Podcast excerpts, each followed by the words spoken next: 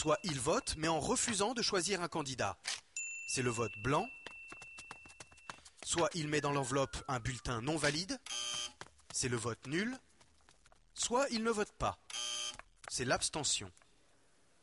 Une fois les bureaux de vote fermés, on compte le nombre de bulletins. Puisque le nombre de personnes inscrites sur les listes électorales est connu, on en déduit facilement le niveau de l'abstention. Lors du dépouillement, on met d'un côté les votes pour les candidats et de l'autre les votes blancs et nuls. Les votes blancs et nuls ne sont pas pris en compte dans le décompte des suffrages exprimés. Enfin, on compte le nombre de voix obtenues par les différents candidats. Si on prend l'ensemble des résultats du vote, on obtient cette répartition. Maintenant, gardons uniquement les votes en retirant l'abstention et les nuls. On constate que le gagnant de l'élection est le vote blanc. Mais aujourd'hui, le résultat de l'élection nous est plutôt présenté ainsi. Le fait d'écarter les votes nuls du résultat semble logique. Mais faire de même avec les votes blancs est injuste, car ne voter pour personne indique une volonté de participer à l'élection, mais marque un refus des choix proposés. C'est d'autant plus injuste que, les votes blancs n'étant pas soustraits du nombre total de suffrages exprimés, voter blanc en croyant ne voter pour personne revient en fait à voter à part égale pour tous les candidats. Dans notre programme pour l'élection présidentielle, nous proposons la pleine et entière reconnaissance du vote blanc. Ce qui veut dire qu'une élection à laquelle le vote blanc arriverait en tête serait annulée. Le scrutin serait reporté de quelques mois et tous les candidats de la première élection auraient interdiction de se représenter, ayant été écartés par la majorité des électeurs. Enfin, pour éviter toute fraude, l'Union populaire républicaine propose que l'usage des machines à voter électroniques soit strictement interdit. Les élections s'effectuent au scrutin secret et manuel, au moyen de bulletins de vote en papier, d'urnes transparentes et sous la surveillance des citoyens. Ces propositions permettent d'améliorer l'offre politique et participent au rétablissement de la démocratie.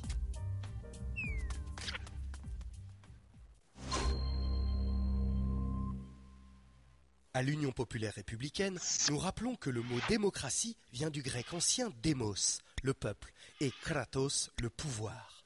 La démocratie, cela signifie donc une chose et une seule, le pouvoir du peuple. Or, à l'UPR, nous sommes convaincus que la France n'est plus qu'une démocratie d'apparence. Le fait qu'il y ait des élections n'est pas suffisant pour garantir qu'il s'agit bien d'une démocratie. Car nos dirigeants n'obéissent plus au peuple français depuis que la France fait partie de l'Union européenne, de l'euro et de l'OTAN. Quels que soient les résultats des élections, nos dirigeants n'obéissent plus au peuple, mais à l'Union européenne. La France est devenue une eurocratie.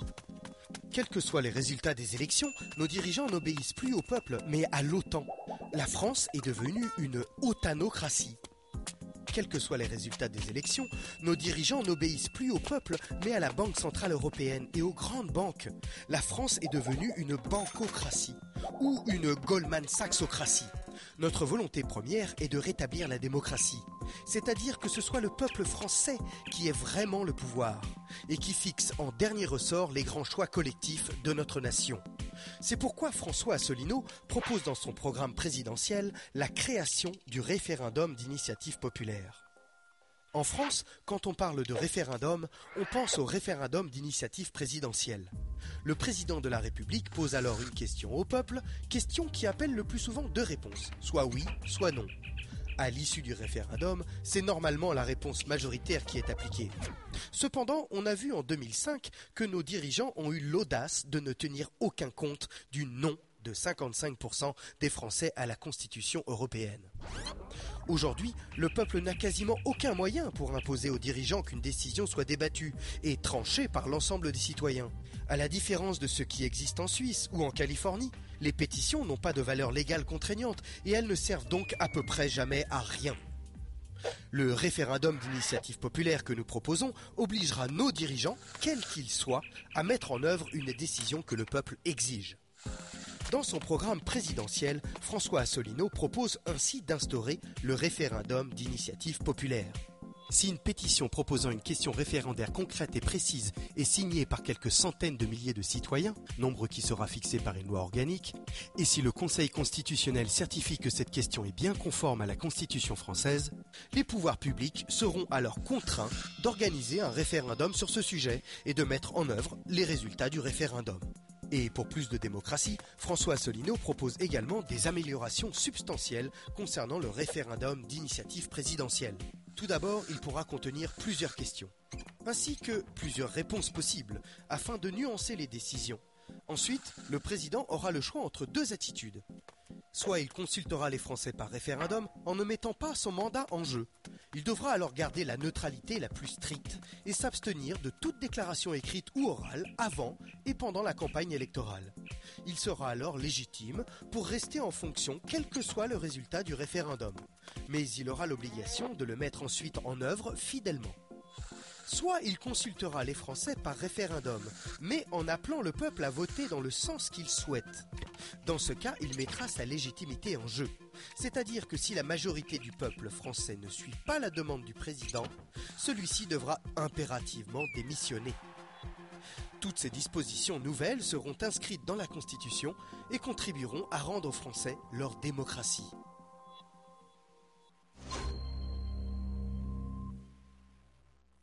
Comme le dit un proverbe chinois, le poisson pourrit par la tête. C'est pareil pour les États. À l'Union populaire républicaine, nous sommes convaincus que la France est en train de pourrir par la tête. Nous souhaitons rétablir le sens de la probité en politique. C'est pourquoi nous proposons dans notre programme présidentiel l'obligation pour tout élu, mais aussi ministre, de présenter un casier judiciaire vierge.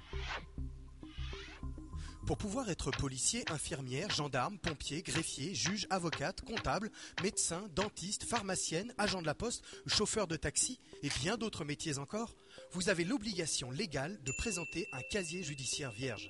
C'est-à-dire que vous ne devez pas avoir été condamné pénalement par la justice française. Par contre, ce n'est pas nécessaire si vous souhaitez être ministre ou même président de la République. Est-il normal qu'une personne ayant été condamnée pour fraude fiscale, abus de biens sociaux ou prise illégale d'intérêt puisse décider des affaires publiques? Pour notre part, cela nous semble profondément scandaleux. C'est pourquoi nous proposons dans notre programme présidentiel que les maires, conseillers régionaux et départementaux, députés, sénateurs, ministres et présidents de la République aient l'obligation légale de présenter un casier judiciaire vierge pour pouvoir exercer leurs fonctions. Et pour favoriser encore plus l'exemplarité des serviteurs de l'État, nous proposons que les élus ayant été condamnés au cours de leur mandat soient destitués et inéligibles à vie. S'agissant de l'immunité du président de la République, nous proposons qu'elle ne s'applique pas au crime de haute trahison que nous allons rétablir dans la Constitution et qu'elle cesse à la fin de son mandat. Ces propositions contribuent à restaurer la confiance des citoyens vis-à-vis des décideurs politiques et de l'État. Elles encouragent la probité et le désintéressement des représentants du peuple.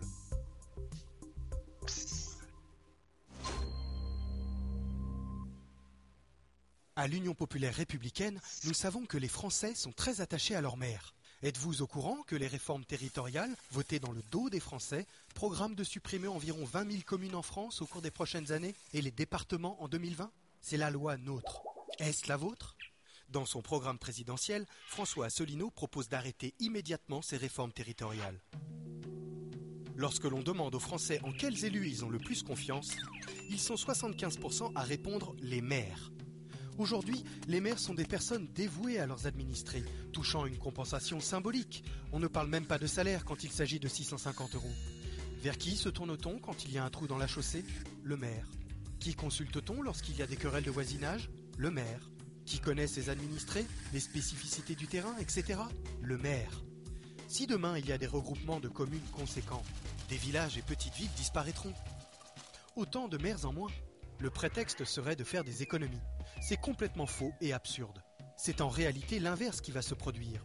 Si les réformes territoriales et les regroupements de communes se poursuivent, la facture va exploser. On devra se passer du travail quasi bénévole du maire dévoué pour laisser place à un salarié qui vivra à 20 ou 30 km de là, qui aura un secrétariat et tous les frais qui vont avec. La France est forte de 36 000 communes. Certains considèrent que c'est trop.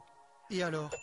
C'est un raisonnement absurde. Imagine-t-on quelqu'un qui dirait qu'il y a 365 fromages en France, que ce nombre est bien trop élevé et qu'il faut le réduire à 6 fromages, comme c'est le cas aux Pays-Bas? Le but non avoué est de créer des grands comtés à l'américaine. Et de manière très sournoise, s'il n'y a plus que 16 000 communes en France, il sera encore plus difficile d'obtenir les 500 parrainages pour se présenter à l'élection présidentielle. Dans son programme présidentiel, François Asselineau propose donc l'arrêt immédiat des recoupements forcés de communes. Il ne pourra avoir lieu qu'à la suite d'un référendum consultant les populations concernées de chaque commune. La possibilité aux communes ayant fusionné depuis 2010 de défusionner et de reprendre leur liberté, et cela à la demande des habitants. Le retour aux 22 régions de France métropolitaine d'avant la réforme Hollande et leur transformation en simples structures administratives légères comme avant 1982 le retour à la dotation globale de fonctionnement versée par l'État d'avant 2014. L'inscription dans la Constitution des communes et des départements comme maillon essentiel de la démocratie française. Toutes ces propositions permettent de préserver l'unité nationale, l'égalité entre nos départements, la qualité du service aux citoyens sur tout le territoire, tout en faisant vivre la démocratie localement et nationalement.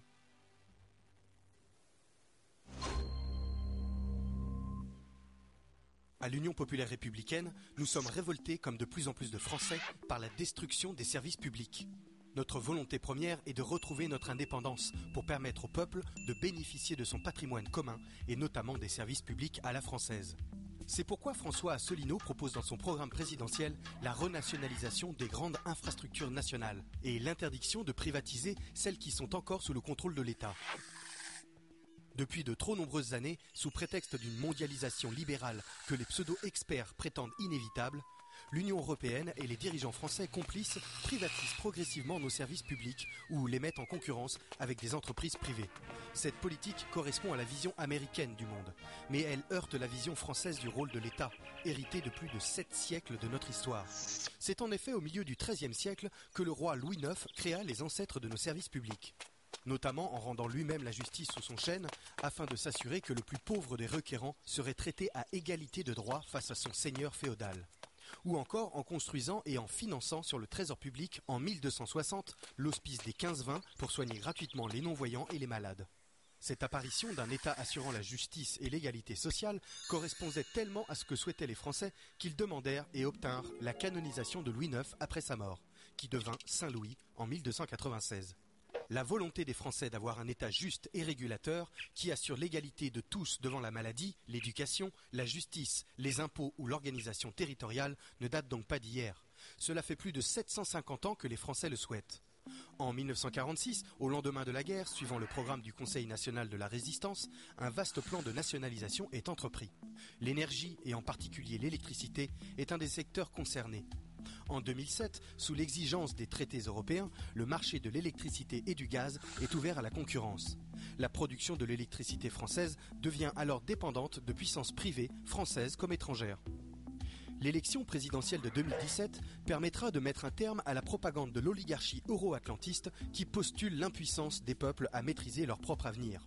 François Asselineau propose dans son programme présidentiel d'organiser le retour à la nation des entreprises suivantes EDF et GDF, Engie, ex-GDF Suez, Orange, ex-France Télécom, toutes les sociétés de réseau d'adduction d'eau, Télédiffusion de France, l'AFP, il faut restituer à l'agence France Presse son rôle originel de service public de l'information, tel qu'il avait été conçu par le Conseil national de la résistance. Un financement correct de l'AFP doit être assuré par l'État afin de diffuser une vision impartiale et indépendante des événements planétaires. Tout établissement financier secouru par des fonds publics Faire payer les contribuables lorsqu'il y a des pertes et récompenser les actionnaires lorsqu'il y a des profits, cela n'arrivera plus. François Asselineau annulera définitivement le processus de privatisation rampante de la Poste et de la SNCF. Il mettra également en place la renationalisation de la gestion des autoroutes. Celles-ci sont des monopoles, fruits du travail commun des Français. Aucune concurrence ne peut s'exercer sur elles. Pourquoi permettrait-on à des entreprises privées de s'enrichir en exploitant un bien public? Sans compter que les prix au péage augmentent sans arrêt, alors que les frais de concession sont largement amortis. TF1 sera aussi déprivatisé. Pourquoi? Il faut bien comprendre que TF1 est de loin la première chaîne regardée par les Français. Elle joue un rôle de premier plan dans la formation et l'éducation de l'opinion publique, rôle qu'il est inadmissible, en démocratie, de laisser dans des mains privées. TF1 sera donc renationalisé et son cahier des charges profondément remanié afin de proposer des programmes d'information et de culture de qualité pour le plus grand nombre. Et pour éviter que les gouvernements suivants vendent à nouveau le patrimoine national à des intérêts privés, François Asselineau propose d'inscrire dans la Constitution la liste des services publics non privatisables par nature. Par exemple, interdire la privatisation des services publics stratégiques existants actuellement dans le domaine de la santé et de l'éducation, ainsi que poser le principe constitutionnel de la propriété publique de la poste, des producteurs et fournisseurs de gaz et d'électricité, de la SNCF, des autoroutes, des services d'adduction d'eau et des deux premières chaînes de télévision nationales. Ces propositions permettent au peuple français de reprendre le contrôle des biens communs de la nation, de redonner du pouvoir d'achat à tous grâce aux tarifs réglementés ou à la gratuité des services publics. Il s'agit de protéger et développer le patrimoine commun afin qu'il bénéficie à l'ensemble des Français et soit géré dans une totale transparence.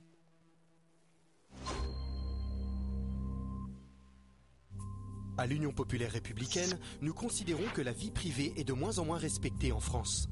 C'est pourquoi François Asselineau, dans son programme présidentiel, propose de rétablir une société de liberté. Sous couvert de protection de la population et de veille permanente contre des menaces plus ou moins avérées, les pouvoirs publics, mais aussi de grands groupes privés, surveillent de plus en plus étroitement les Français, sans que ceux-ci s'en rendent toujours compte. C'est ainsi que des gestes jugés intrusifs hier, comme fouiller les sacs ou faire des palpations corporelles, sont devenus aujourd'hui des actes courants et acceptés. Cela fait maintenant combien de temps? Six mois? Un an? Un an et demi que l'on est en état d'urgence? Les Français ne savent même plus, tant ils ont intégré cet état de fait, comme s'il s'agissait d'une situation normale et d'une fatalité. Depuis les attentats de novembre 2015, en réalité, ils font avec. Parce que, paraît-il, il faut s'habituer à vivre avec le terrorisme. L'expérience a montré que cet état d'urgence n'est pas appliqué de façon stricte et ne permet pas du tout d'éviter de terribles attentats comme à Nice le 14 juillet 2016. La meilleure façon de lutter contre le terrorisme est ailleurs. Il faut d'abord que la France cesse de participer à des guerres illégales de déstabilisation au Moyen-Orient et qu'elle cesse d'entretenir des relations troubles et complaisantes avec les pays qui financent et arment les terroristes, à commencer par l'Arabie saoudite et le Qatar, avec la complicité de Washington. Mais si l'état d'urgence n'est pas appliqué dans toute sa rigueur, il pèse quand même sur les libertés publiques. Au-delà du climat anxiogène qu'il suscite, il a de sérieuses conséquences sur la vie privée, comme l'autorisation de perquisitionner librement, de jour comme de nuit.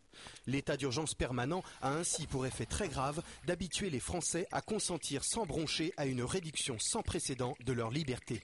Les données numériques ne sont pas en reste. De nos jours, la surveillance informatique représente un vrai danger, avec des collectes massives de données sur les personnes, à des fins de sécurité, mais aussi dans un but commercial. Dans son programme présidentiel, François Asselineau propose de rétablir une société de liberté.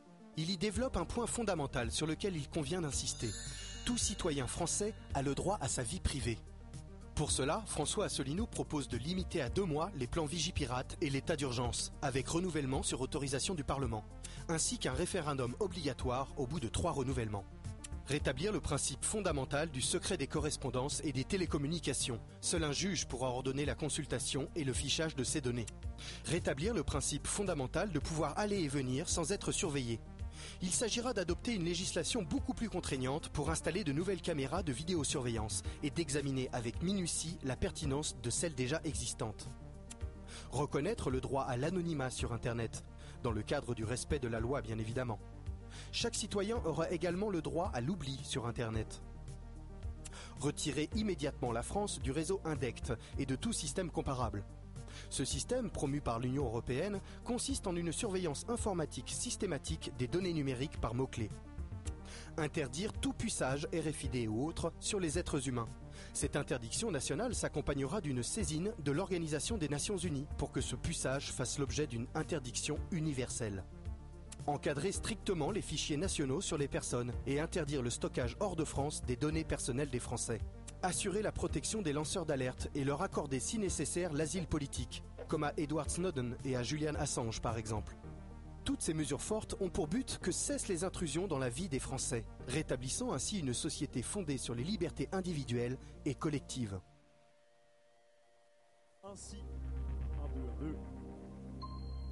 et ainsi s'achève le visionnage du film Quel est le programme que vous venez de voir? Effectivement, effectivement, c'est inquiétant. On parle de puces. Nos voisins belges parlent de puces. Et d'ailleurs, il y a une phrase du jour, c'est celle de George Orwell. J'ai fait un roman, pas un mode d'emploi pour la politique. Hein. Donc ça, c'est bien sûr à intégrer chez nous. J'espère que ça a été, euh, pour certains d'entre vous qui ne le connaissaient pas euh, directement, imprégnant. Nous avons euh, conçu ce film avec bien sûr l'appui de Raphaël Garot, un des membres euh, et adhérents de UPR qu'on peut applaudir, bien sûr. On peut applaudir puisque le montage est tué. C'est autre chose que. Il faut penser printemps, quoi. C'est le feu, ça brûle, l'eau, ça mouille. C'est autre chose. Là, on est, au, on est au-dessus des eaux, on nage à travers les cieux. Alors, j'ai euh, avec moi beaucoup, beaucoup de monde, là. De plus en plus, ça se remplit. Vous êtes très, très nombreux et nombreuses à venir. Adhérents, militants, je l'ai dit, sympathisants. Est-ce qu'il y a des couleurs d'affiches ici dans la public, là? Voilà Qu'on les entende, qu'on les voit. Ils travaillent nuit et jour pour le succès de notre candidat, bien sûr, François Solino, qu'on va bientôt accueillir. Patience, chers amis, je vois que le drapeau tricolore est sorti. Est-ce que je peux le voir un peu plus fort, le drapeau, s'il vous plaît? Est-ce que je peux le voir? Dans notre belle France souveraine, libre et indépendante, un seul candidat, bien sûr, contre l'oligarchie mondialiste. Il va être avec nous pour plus de deux heures et demie de discours passionnants. Nous l'accueillons bien sûr, avec toute la force et toute la puissance que nous pouvons avoir dessus. Et je vais bien sûr peut-être vous interroger, car certains d'entre vous ont fait le déplacement de loin. Qui n'est pas de Paris dans cette salle? Qui est de province? Oui, il y en a quelques-uns, effectivement. Voilà, on a traversé hein, les montagnes et les mers pour venir jusqu'à nous. On a fait le chemin, ce chemin courageux. Et bien sûr, on va les interroger, mais peut-être après, puisque là d'abord on va envoyer une vidéo de présentation. C'est la prochaine qui figure. Je vous mets dans le noir un moment et je laisse vous concentrer sur les esprits.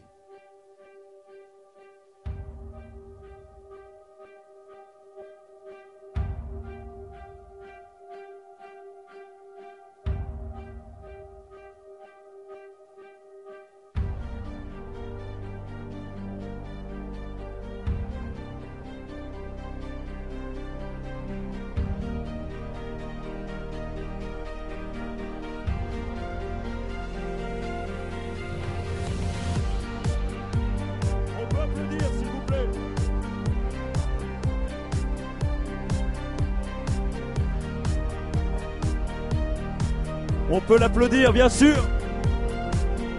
Monsieur François Salino. Il vient nous, il vient nous. Je le rappelle encore, on n'avait pas les signatures la semaine dernière. On parlait pas encore de nous. Aujourd'hui à l'UPR, nous sommes ici présents. Plus de dix ans de combat et d'aventure, c'est comme ça qu'on perdure. Vous pouvez l'acclamer fort.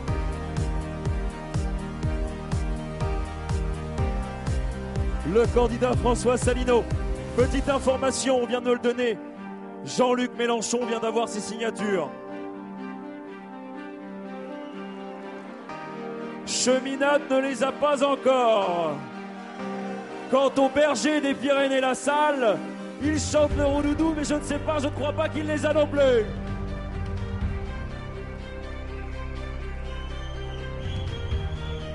Aujourd'hui, 569 signatures les parrainages des maires.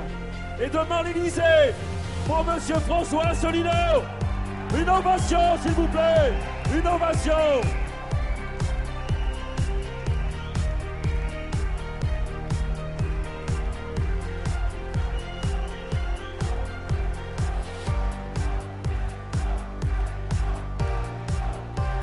Le candidat qui nous sortira de l'Union européenne, le candidat qui nous sortira de l'OTAN, le candidat qui nous sortira d'Euro, Monsieur François Solino. L'UPR, ses adhérents, ses militants, ensemble pour la victoire.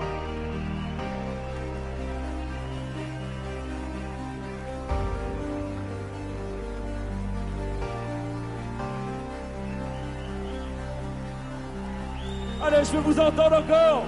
Un tonnerre d'applaudissements pour Monsieur François Assolino.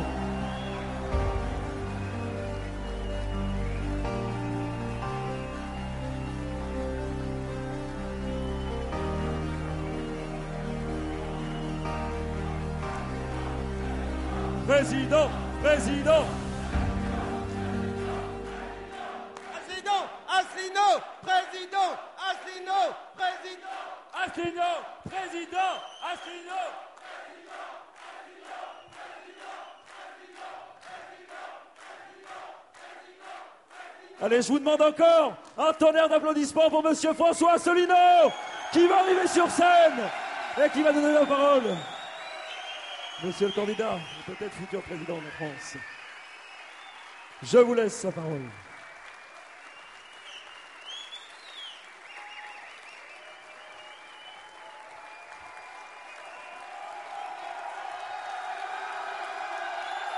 Un triomphe pour Monsieur François Asselineau, s'il vous plaît.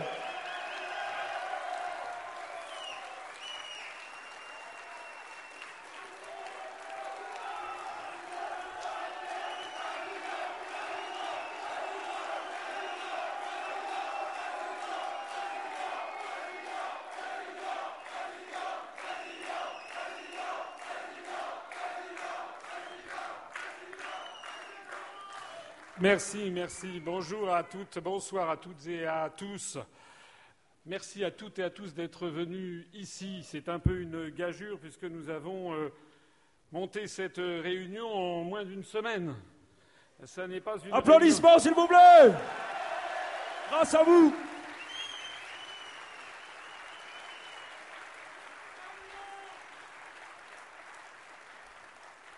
Nous n'avons monté cette réunion qu'en moins d'une semaine à partir du moment où j'en étais apparu comme très probable que j'aurais en effet les parrainages. Donc c'est une réunion montée rapidement. Il y a beaucoup de monde, plus que je ne l'espérais, et j'espère que tous ceux qui sont ici vont venir à notre grand événement qui aura lieu le 25 pour les 10 ans.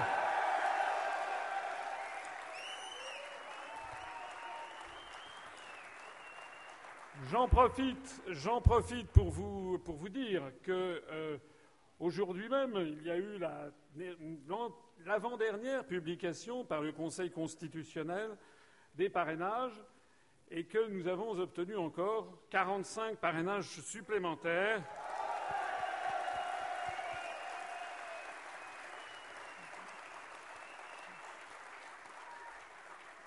Ce qui fait que nous avons euh, donc 569 parrainages à l'heure qu'il est et que peut-être nous en aurons encore vendredi pour la clôture euh, de, cette compétition au parrainage. J'en profite pour remercier ici tout de suite les maires. Il y en a peut-être dans la salle, il y en aura en tout cas certainement le 25 mars 2017, les maires qui m'ont parrainé et également remercier du fond du cœur toutes celles et tous ceux parmi vous qui ont participé à la recherche de ces parrainages. Ça n'allait pas de soi. Un grand merci à tous.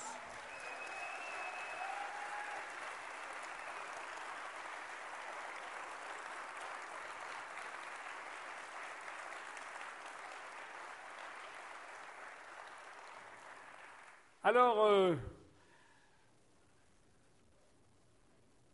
pour un certain nombre d'observateurs, c'est absolument incroyable.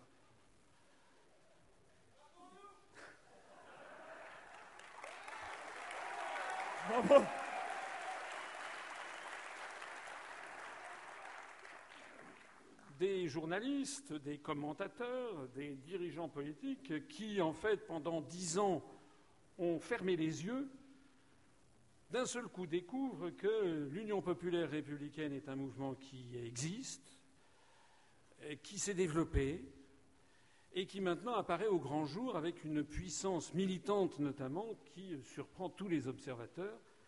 Et le fait que j'ai obtenu finalement, euh, difficilement, mais moins difficilement que d'autres, force est de le constater, les parrainages, eh bien, c'est d'un seul coup une révélation. En fait, ils ne nous avaient pas venus venir, ils ne- ils ne nous avaient pas vus venir.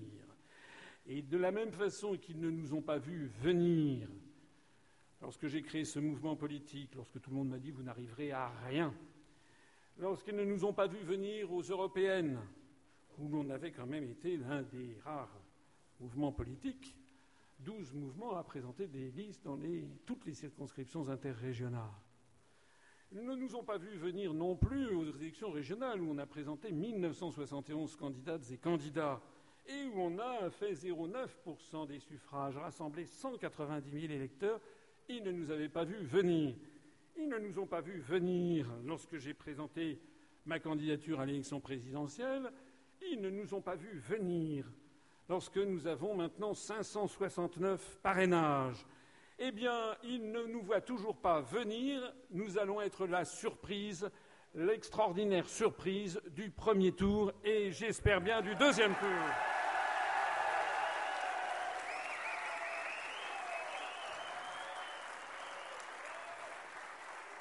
Après, ils diront qu'ils ne nous ont pas vus venir. Alors, merci d'être là. C'est le premier meeting de campagne. D'ailleurs, la campagne n'a pas encore vraiment commencé, puisqu'il va y avoir dans Sa Majesté le Conseil constitutionnel qui, le 20 mars, va dresser la liste officielle des candidats à l'élection présidentielle. Et c'est à partir de ce moment-là que commencera la campagne officielle. Donc, on est encore en pré-campagne, mais disons, c'est le tour de chauffe. C'est le premier meeting de cette campagne. Et j'en profite pour présenter le programme, demander le programme. Je vais essayer de ne pas être trop long, ça ne devrait pas dépasser 7 heures et 35 minutes.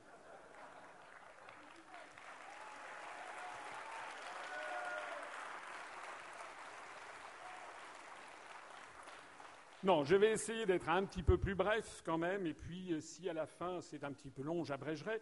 De toute façon, je ne vais pas tout vous présenter, mais je vais vous présenter l'essentiel.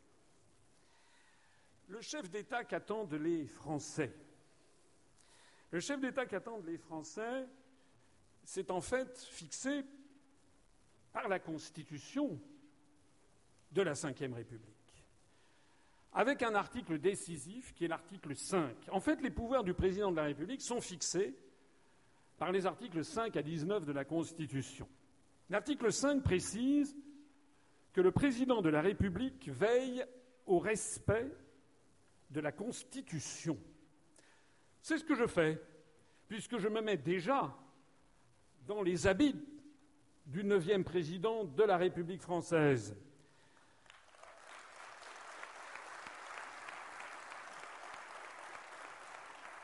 Et pour veiller au respect de la Constitution, ben déjà j'en parle et j'explique à mes compatriotes ce dont il s'agit.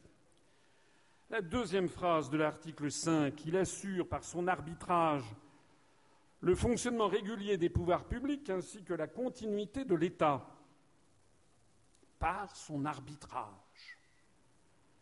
Est-ce que vous imaginez vraiment que les Français puissent avoir comme chef de l'État quelqu'un venu des extrêmes? Est-ce que vous croyez vraiment que quelqu'un venu d'un parti extrémiste pourrait paisiblement représenter la nation et assurer un arbitrage de bon père de famille Assurer le fonctionnement régulier des pouvoirs publics ainsi que la continuité de l'État, on le verra dans un instant ce que ça signifie. Et puis l'article 5 précise il est le garant de l'indépendance nationale, de l'intégrité du territoire et du respect des traités. Voilà quelle est la tâche numéro un, la tâche suprême du président de la République. Ne vous trompez pas d'élection. Nous ne sommes pas au mois de juin en train de préparer les élections législatives pour avoir un programme de gouvernement. Nous sommes en train de choisir le chef de l'État celui qui, au regard de l'histoire, va celui qui sera responsable, redevable vis-à-vis des générations futures de ce qu'il aura fait ou laissé faire de notre pays. Je compte bien, pendant la campagne électorale qui va s'ouvrir, demander à mes concurrents ce qu'ils comptent faire pour garantir l'indépendance nationale si les mots ont un sens, je vais leur demander quel est le sens que ça représente. L'article 14 de la Constitution précise que le président de la République accrédite les ambassadeurs et que les ambassadeurs des puissances sont accrédités auprès de lui. Ça veut dire qu'il est le chef de la diplomatie. Ça veut dire que, au moment de l'élection présidentielle, vous devez demander à celui qui se présente devant vous quelle est la vision qu'il a non seulement de l'indépendance nationale, de l'intégrité du territoire, mais aussi quelle est la vision qu'il a de la diplomatie, de la place de la France dans le monde. L'article 15 de notre Constitution précise que le président de la République est le chef des armées. Là aussi, il faut lui demander quelle est votre vision. Quelle vision avez-vous de la France dans le monde et de son armée? En réalité, ce que nous dit notre Constitution, c'est que la personne que vous allez choisir le 23 avril puis le 7 mai, c'est un arbitre c'est le chef d'État-arbitre, le garant de l'essentiel. Comme le disait le fondateur de la Ve République, Charles de Gaulle, qui avait d'ailleurs tressé les grandes lignes de cette Constitution dans son discours de Bayeux du 16 juillet 1946. Il n'avait pas eu gain de cause, vous savez, c'est la quatrième République qui s'était imposée, mais il avait eu gain de cause finalement en 1958, puisque je rappelle que cette Constitution a été voté par 82% des Français, avec quelque chose comme 83% de participation, de telle sorte que 67% des électeurs inscrits, deux tiers des Français inscrits, ont approuvé cette Constitution qui actuellement s'applique à nous. L'article 16 de la Constitution, c'est l'article qui donne les pleins pouvoirs au chef de l'État. Cet article est un article un peu dangereux, bien sûr, puisqu'il donne les pleins pouvoirs au chef de l'État, n'a été mis en œuvre qu'une seule fois, le 22 avril 1962, au moment du putsch des généraux d'Alger. Mais n'oubliez jamais, lorsque vous glisserez un bulletin dans l'urne, que la personne qui peut être élue chef de l'État peut un jour avoir recours à cet article 16 qui lui donne les pleins pouvoirs. Vous devez donc être sûr que c'est quelqu'un d'honnête, de républicain, de sincère, quelqu'un qui ne va pas s'enflammer pour telle ou telle cause, quelqu'un qui n'est pas un extrémiste. Est-ce que vous verriez vraiment, je ne vais pas donner des noms, mais tout le monde l'a à l'esprit, des noms de candidats qui vont être présents ici et qui pourraient éventuellement avoir les pleins pouvoirs? Comme le disait Charles de Gaulle, le vrai sujet de l'élection présidentielle, c'est l'indépendance de la France. Que disent les autres candidats de ce sujet?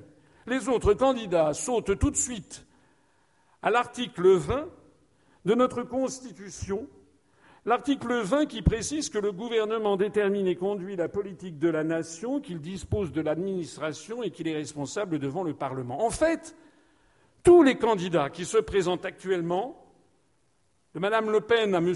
Mélenchon, sont là à égrener des quantités de mesures. Je vais embaucher des fonctionnaires de police, je vais supprimer des fonctionnaires, je vais embaucher des fonctionnaires des hôpitaux.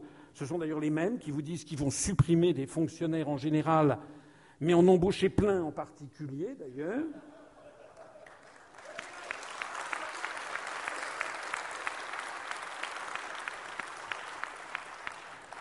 Ils vous disent qu'ils vont peut-être légaliser le cannabis ou ils vont modifier telle taxe, telle taxe foncière.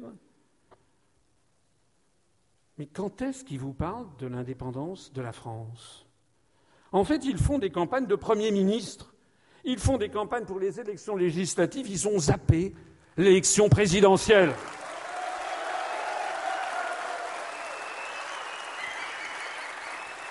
Il ne faut pas confondre ce qu'est en France le chef de l'État, le responsable, le garant de l'essentiel, et le Premier ministre qui va et vient au gré des majorités multiples éventuellement de l'Assemblée nationale.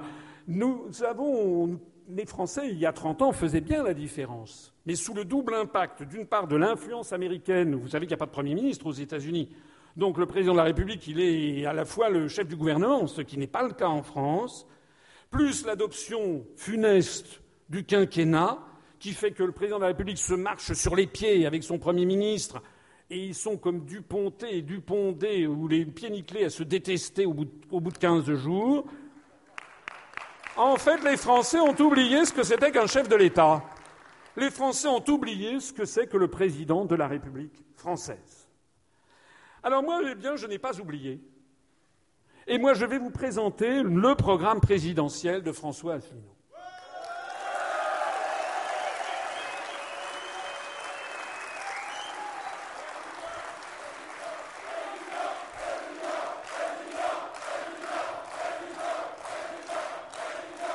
Et puis, après, je vous présenterai, mais là j'irai rapidement et je ne ferai, enfin rapidement, mesure où je suis capable d'aller rapidement. Je vous présenterai un éclairage sur quelques chapitres du programme législatif que je vous présenterai cette fois-ci sous une autre appellation. Ce sera le programme législatif de l'Union populaire républicaine présenté par le président de l'Union populaire républicaine, c'est-à-dire par moi, alors que le programme présidentiel, vous savez que dans la Ve République, les candidats ne sont pas présentés par des partis politiques, ils se présentent face à la nation. Il y a donc le programme présidentiel de François Asselineau qui va nous occuper. Et puis ensuite, je donnerai des éclairages sur le programme législatif de l'Union populaire républicaine présenté par son président. Et j'en profite pour dire que là aussi, les observateurs ne nous ont pas vus venir, mais nous aurons des candidats dans les 577 circonscriptions.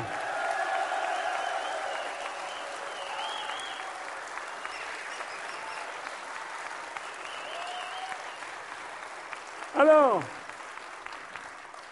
alors venons-en au programme présidentiel. Le président de la République veille au respect de la Constitution. Ben, mon programme présidentiel respecte justement la Constitution en rappelant son contenu aux électeurs, en ne confondant pas l'élection présidentielle et les élections législatives. Comme je viens de vous le dire, l'élection présidentielle s'occupe de ce qui est stratégique et de long terme, alors que les élections législatives s'occupent de ce qui est tactique et de court moyen terme. C'était ça ce que certains ont appelé la diarchie, c'est-à-dire deux têtes au sommet de la République, telle que l'avait conçue Charles de Gaulle. Charles de Gaulle qui disait d'ailleurs dans son ouvrage Au fil de l'épée que le chef de l'État doit être au-dessus des fluctuations, l'homme en charge de l'essentiel et le garant de ses destinées. Qui s'occupe de nos jours des destinées de la France? En réalité, personne, et c'est bien ça le problème, justement. L'article 5, il assure par son arbitrage le fonctionnement régulier des pouvoirs publics ainsi que la continuité de l'État. Mon programme présidentiel respecte bien la Constitution, car je me situe au-dessus du clivage droite-gauche depuis la création même de l'UPR, puisque nous avons été reconnus à plusieurs reprises comme étant classés en liste divers par la seule instance qui, en France, a le droit de donner une étiquette politique, c'est-à-dire le ministère français de l'Intérieur.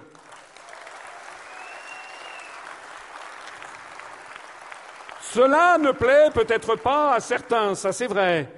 D'ailleurs, à chaque fois que je suis reçu sur un plateau de télévision, on me demande ce qui me sépare de Madame Le Pen. Mais je dis, mais attendez, pourquoi me parlez-vous toujours de Madame Le Pen? Madame Le Pen, finalement, le programme sur l'Europe de Madame Le Pen est à peu près le même que celui de Monsieur Mélenchon. Pourquoi ne demandez-vous pas à Monsieur Mélenchon ce qui la sépare?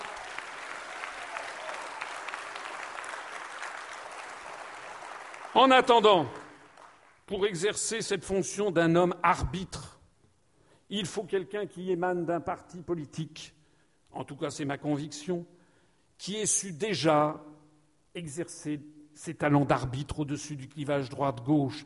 Et vous en êtes la meilleure preuve, puisque je sais que parmi vous, il y a des Français venus de tous les horizons politiques, de, tous les horizons ethniques, de toutes les confessions religieuses, y compris de ceux qui n'en ont pas. Vous êtes la France et vous êtes les Français.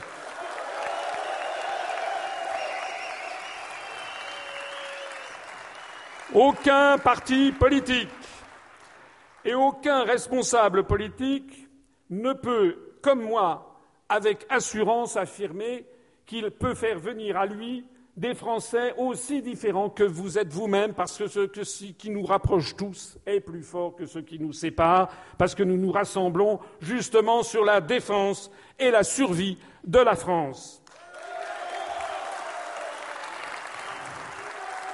Par ailleurs, mon programme présidentiel respecte bien la Constitution car je veillerai au fonctionnement régulier des pouvoirs publics et à la continuité de l'État. Ça veut dire quoi? Ça veut dire que je serai l'arbitre au-dessus des partis. Et pour exercer cet arbitrage, eh bien, je présenterai, je l'avais d'ailleurs déjà présenté dans une conférence, voici deux ans, preuve que j'ai de la suite dans les idées, eh bien, je proposerai très rapidement une réforme constitutionnelle par référendum aux Français pour procéder à toute une série de démocratisation de notre système politique. D'abord avec la démocratisation et la professionnalisation du Conseil constitutionnel.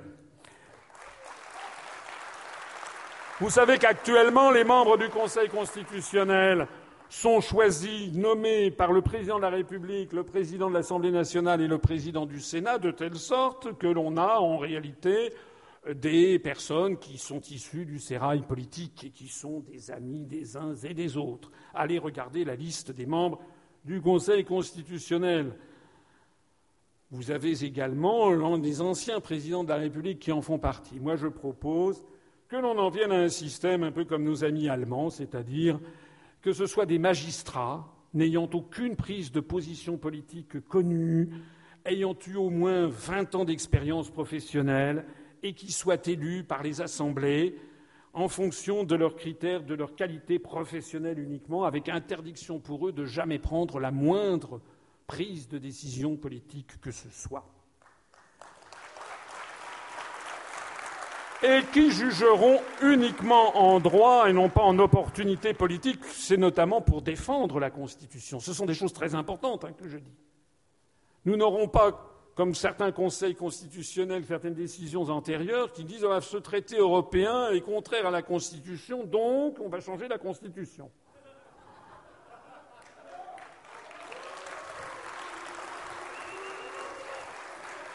Eh bien, nous, nous aurons un Conseil constitutionnel après cette réforme qui dira ce traité est contraire à la Constitution, donc on ne peut pas ratifier ce traité.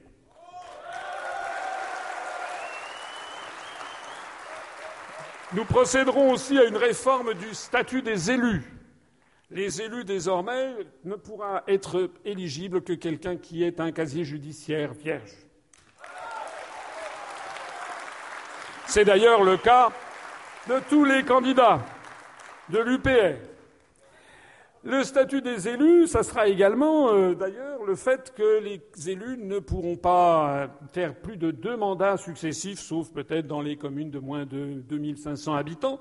Mais puisque un président de la République ne peut pas avoir plus de deux mandats successifs, finalement, c'est une règle que l'on pourrait étendre à tous les élus de la République. Eh bien, ceci, finalement, euh, ferait un grand changement, n'est-ce pas?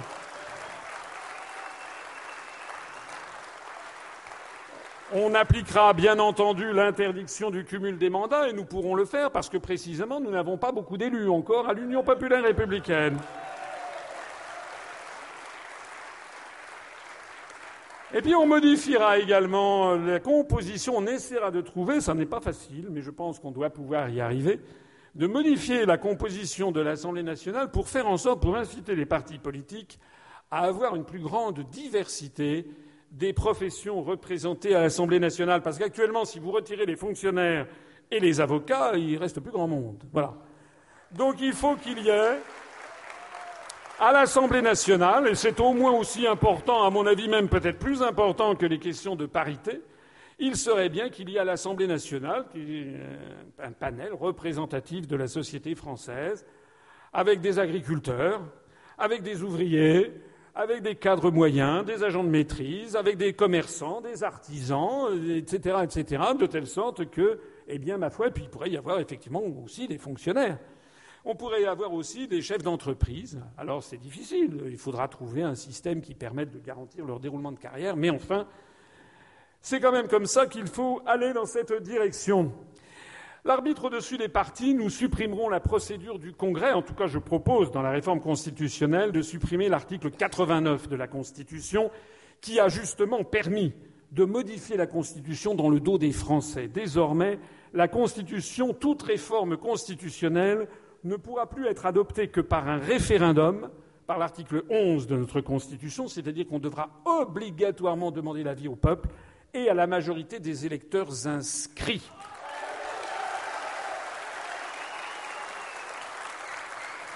Parce que c'est trop important.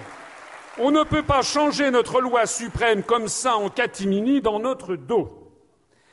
Et puis, toujours, pour exercer ses fonctions d'arbitrage, il faut aussi que le président de la République soit responsable.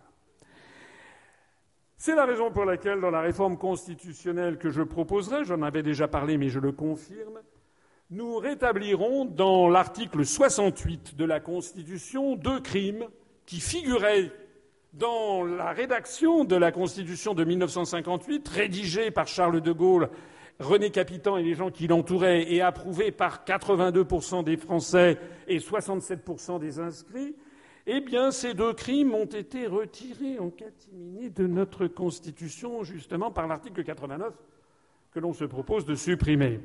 Donc, nous allons rétablir dans la Constitution le crime de complot contre la sûreté de l'État. Qui a été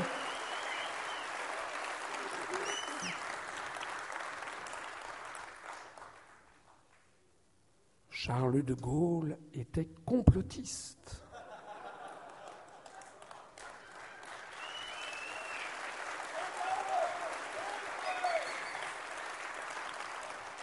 Le crime de complot contre la sûreté de l'État, prévu par Charles de Gaulle dans la Ve République, a été supprimé par la loi constitutionnelle 93 952 du 27 juillet 93, neuf mois après le référendum sur le traité de Maastricht. Si vous n'avez pas le sentiment qu'il y a quelque chose de bizarre dans cette affaire, eh bien, ce n'est pas mon sentiment à moi. J'estime que pour retirer le crime de complot contre la sûreté de l'État de la Constitution, il fallait avoir une idée derrière la tête.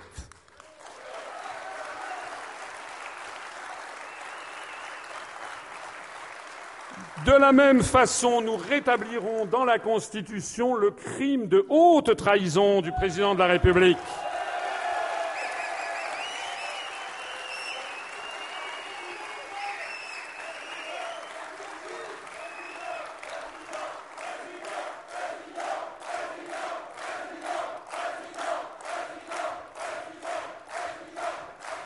Parce que ce crime a été prévu par Charles de Gaulle et approuvé par 82% des Français par le référendum de 58, et puis il est passé à la trappe par une loi constitutionnelle numéro 2007-238 du 23 février 2007 dans notre dos, sans qu'on vous ait demandé votre avis, ni le mien d'ailleurs. Eh bien, nous, nous allons le rétablir et nous allons le préciser d'ailleurs en expliquant d'ailleurs en l'étendant, ça ne s'appliquera pas uniquement au président de la République, mais aux membres du gouvernement et aux parlementaires, et on expliquera que la haute trahison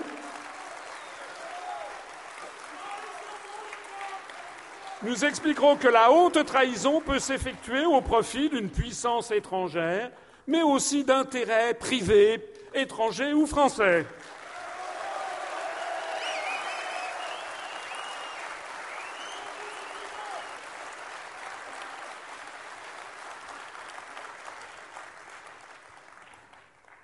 Nous allons instaurer le référendum d'initiative populaire, de telle sorte que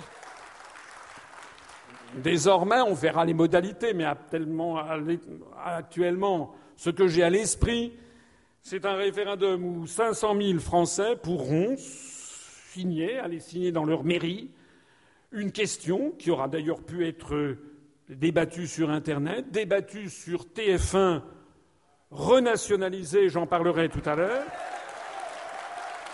et qui deviendra une télévision qui servira de télévision interactive avec le peuple français, eh bien, nous allons créer un référendum d'initiative populaire de telle sorte que si, par exemple, une question est approuvée par 500 000 Français, dans la même formulation, bien entendu, que l'on peut constater que 500 000 signatures ont été déposées dans une mairie avec la pièce d'identité, cette question sera soumise pour avis, elle aura pu l'être d'ailleurs préalablement, ça sera peut-être plus pratique, au Conseil constitutionnel qui validera sa constitutionnalité. Et si 500 000 Français le demandent, eh bien la question sera posée et elle s'appliquera d'emblée, quoi que puisse penser le président de la République ou les parlementaires ou les, ou les médias.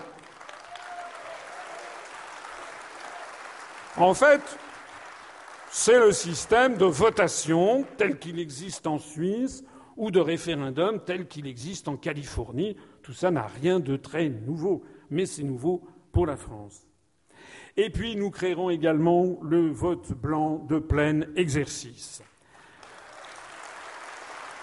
Ce qui signifie, comme vous le savez, ce qui signifie, comme vous le savez, que lorsque il y aura un scrutin, si le vote blanc arrive en tête de tous les, votes, le vote blanc sera considéré comme un vote exprimé, et s'il arrive en tête, le scrutin est annulé, reporté d'un délai de plusieurs mois qui sera fixé par une loi organique, mettons trois mois, réorganisé.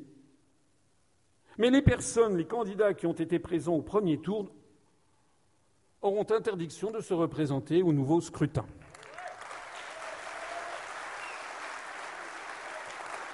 C'est un système qui existe en Suède et en Uruguay. En fait, ça donnera un droit de révocation.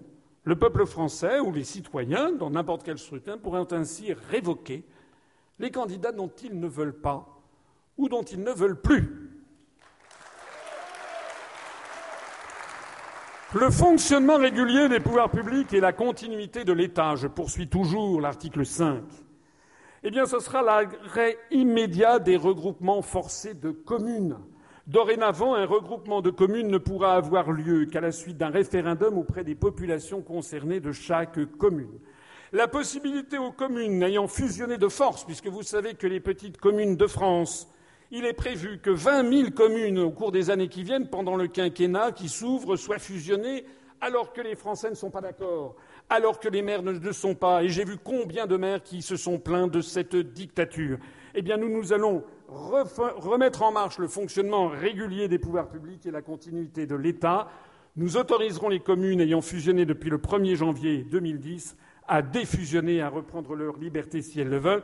Désormais, les fusions ne pourront se faire que par référendum des populations concernées. Nous reviendrons également, et dès que je prendrai mes fonctions, je demanderai au ministère des Finances de prévoir un retour à la dotation globale de fonctionnement versée par l'État avant, d'avant 2014.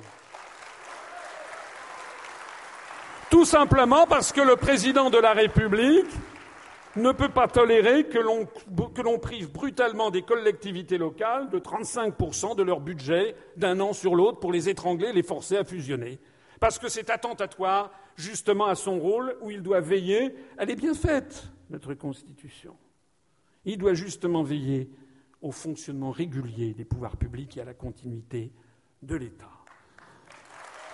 Et puis, je proposerai d'inscrire dans la Constitution les communes et les départements hérités de la Révolution française, le symbole même de l'égalité et de la fraternité entre les Français, le symbole même de l'égalité des Français et des territoires. Eh bien, vous savez que les départements, il est prévu que dans notre dos, il soit supprimé à horizon de 2020 pour avoir des grandes régions, j'y reviendrai tout à l'heure. Aucun référendum, personne ne vous en parle, aucun des autres candidats ne vous en parle d'ailleurs. On préfère parler euh, du carnet de chèques des enfants Fillon ou bien de l'âge de Madame Macron. En réalité, personne ne vous parle des sujets les plus fondamentaux. Est-ce que les Français sont d'accord? Pour qu'on supprime leur département Nous les inscrirons comme des maillons essentiels de la démocratie française dans la Constitution. D'ailleurs, il y a Anguille sous roche, j'y reviendrai tout à l'heure, vous savez quand même que M. Matteo Renzi, le président du Conseil italien, a été renvoyé à ses chères études le 4 décembre dernier lorsque 60% des Italiens lui ont dit d'aller se faire cuire une pizza parce que dans son référendum, il avait prévu de supprimer tout simplement les 110 départements italiens, on appelle ça des provincias en Italie, et les Italiens ont dit non, ils voulaient conserver leurs départements. Eh bien, si vous votez pour moi, nous dirons non, on veut conserver les départements issus de la Révolution. Bravo.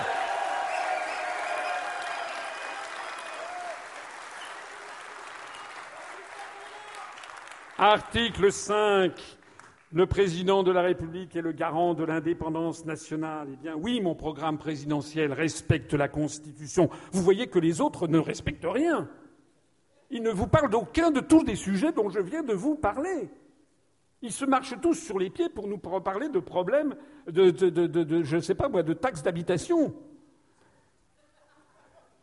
Mon programme présidentiel respecte bien la Constitution car il prévoit en effet que je serai le garant de l'indépendance nationale, de l'intégrité du territoire et du respect des traités.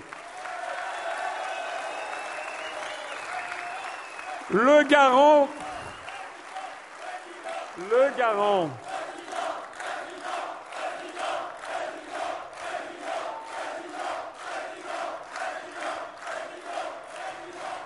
le garant de, l'indépendance nationale, fidèle à toute notre histoire.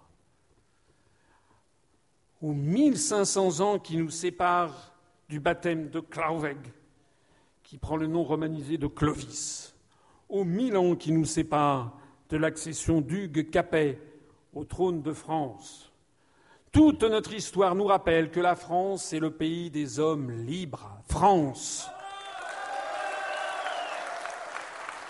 Toute notre histoire nous a montré que les moments où nous avons été sous une domination étrangère n'ont jamais duré longtemps car les Français ne peuvent pas admettre de ne pas être maîtres chez eux. Fidèle à toute notre histoire, mon programme présidentiel, on n'est pas des souverainistes. Hein.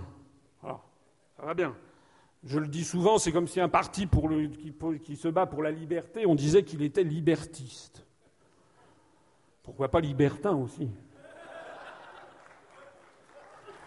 Est-ce que vous imaginez vraiment que l'on ait pu dire de Charles de Gaulle en 40 que c'était l'appel du 18 juin était un appel souverainiste?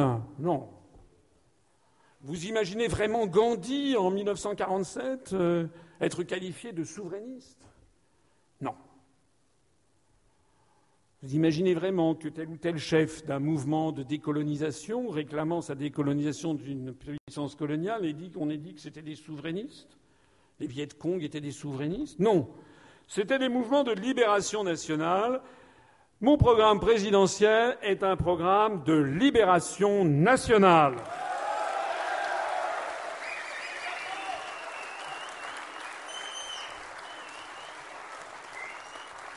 Et je le dis sans aucune enflure verbale, puisque je rappelle que Charles de Gaulle, c'est dans le CT de Gaulle de Perfit, en 1962, dit un jour à l'Élysée à Alain Perfit, qui est son ministre de l'Information, c'est d'après les accords d'Évian de 62 et la, comment dirais-je, la décolonisation de l'Algérie, de Gaulle dit Eh bien voilà, après avoir donné leur indépendance à nos colonies, il va maintenant falloir que nous prenions notre propre indépendance.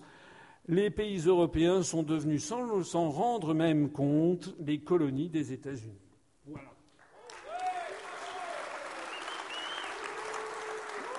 Mon programme présidentiel de libération nationale consiste donc d'abord dans la sortie de la France de l'Union européenne par l'application de l'article 50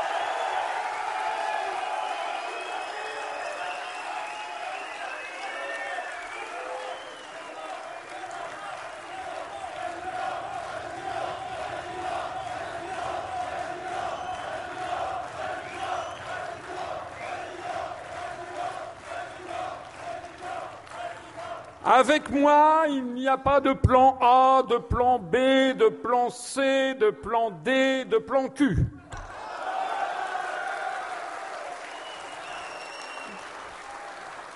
Avec moi, il n'y a pas les quatre souverainetés à récupérer dans le cadre d'une renégociation des traités. Euh, et si ça marche, après ça, je ferai un référendum à la Saint-Glinglin. Euh, non.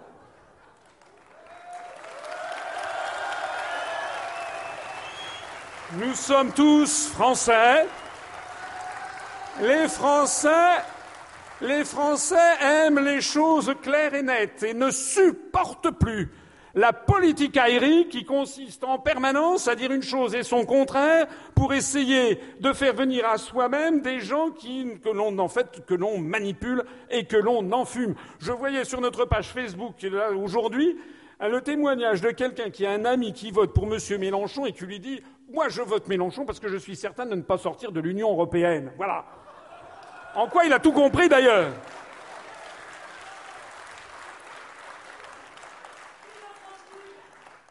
Vive la France libre, oui. Comme disait, vous savez ce que disait Nicolas Boileau dans l'art poétique, ce qui se conçoit bien s'énonce clairement et les mots pour le dire arrivent aisément. Voilà.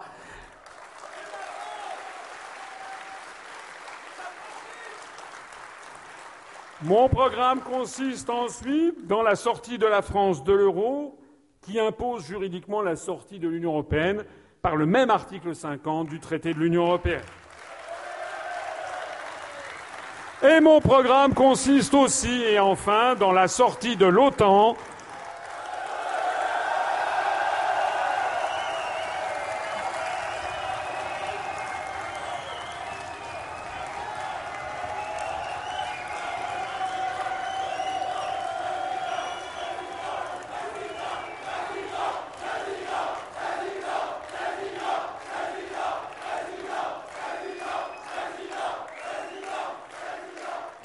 Article 13 du traité de l'Atlantique Nord. Pour la petite histoire, je vous rappelle qu'il suffit d'écrire une belle lettre au gouvernement des États-Unis d'Amérique. Ça m'a toujours surpris. Parce que le siège est à Bruxelles. Moi, je pensais qu'il fallait écrire au siège. Non, non. Lisez l'article 13 du traité de l'Atlantique Nord du 4 avril 49. Il est formel. Il faut écrire Pennsylvania Avenue, Washington, D.C., pour dire, messieurs, nous avons décidé d'en sortir et au bout d'un an, c'est chose faite.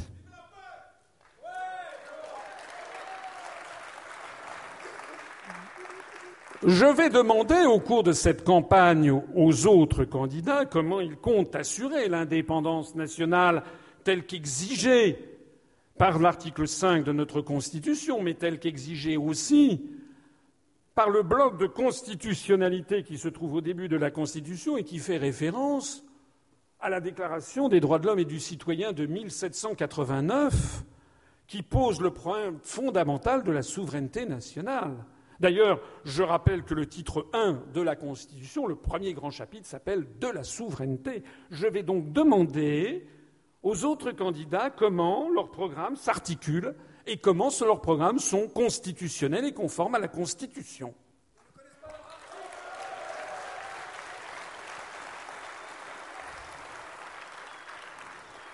Le garant de l'intégrité territoriale.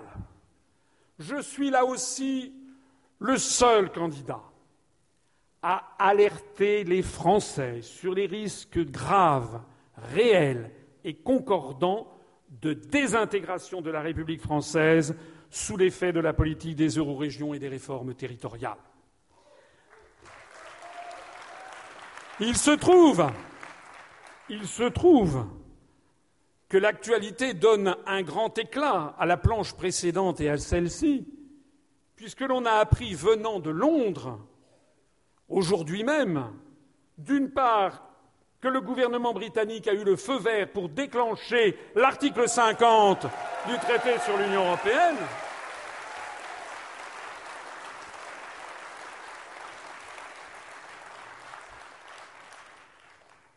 Je vois d'ici un de nos journalistes disant que Mme Theresa May doit être complotiste. Mais d'autre part, nous avons vu arriver du Royaume-Uni une autre information c'est que Mme Nicola Sturgeon, présidente du gouvernement d'Écosse, va organiser un nouveau référendum sur l'indépendance de l'Écosse dans le cadre de l'Union européenne. Nous avons donc bien affaire à un véritable sujet d'une très grande importance que personne à part moi ne met en avant devant le peuple français. J'alerte mes compatriotes et je propose de réduire, moi, les régions au rang de simples établissements publics régionaux, comme c'était du temps de Pompidou. Je ne veux plus que ce soit une collectivité locale à laquelle de plus en plus on donne de plus en plus de pouvoir au détriment de l'État et où de plus en plus nos dirigeants sont en train de leur dire allez travailler, allez voir ce qui se passe du côté de Bruxelles. Je voudrais à ce propos vous rappeler que c'est un sujet d'une extrême gravité, et si l'on n'en parle pas au moment de l'élection présidentielle, alors que le chef de l'État est le garant de l'intégrité territoriale, c'est-à-dire de l'unité nationale, à quel moment on en parle? Je rappelle que voici ici la carte établie par l'European Free Alliance, c'est-à-dire l'Alliance libre européenne, ce sont des verts, verts européens, petit peu allemands, qui a proposé une Europe des régions ethniques. C'est un document qui circule depuis une quinzaine d'années dans les couloirs du Parlement européen. Quand on a vu ce document arriver, les gens ont haussé les épaules en France. Oh là là là là là là, c'est du complotisme. De toute façon, dès qu'il y a une idée différente de ce qui est écrit dans Libération, c'est du complotisme.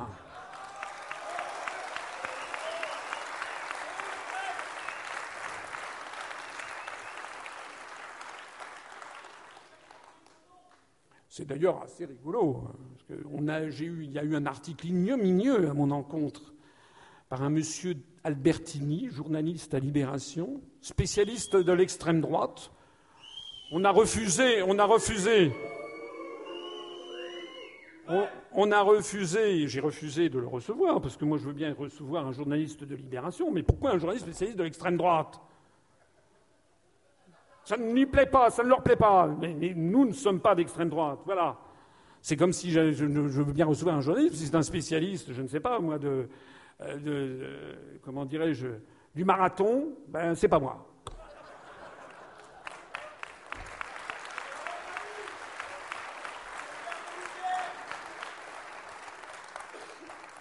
Alors ce monsieur Albertini, qui au mépris de toute déontologie journalistique m'a affublé d'une photo photoshopée, etc., pour me faire paraître sous les traits de Dracula, ce monsieur Albertini a cru trouver la bonne attaque en disant que j'étais complotiste, puisque, selon moi, il se gaussait. Paraît-il que le Dalai Lama était financé par la CIA. Vous vous rendez compte à quel point j'étais bête Le problème de M. Albertini, c'est que nous avons retrouvé que dans son propre journal, Libération, il y a un article qu'on va lui envoyer qui mit le Dalai Lama est financé par la CIA.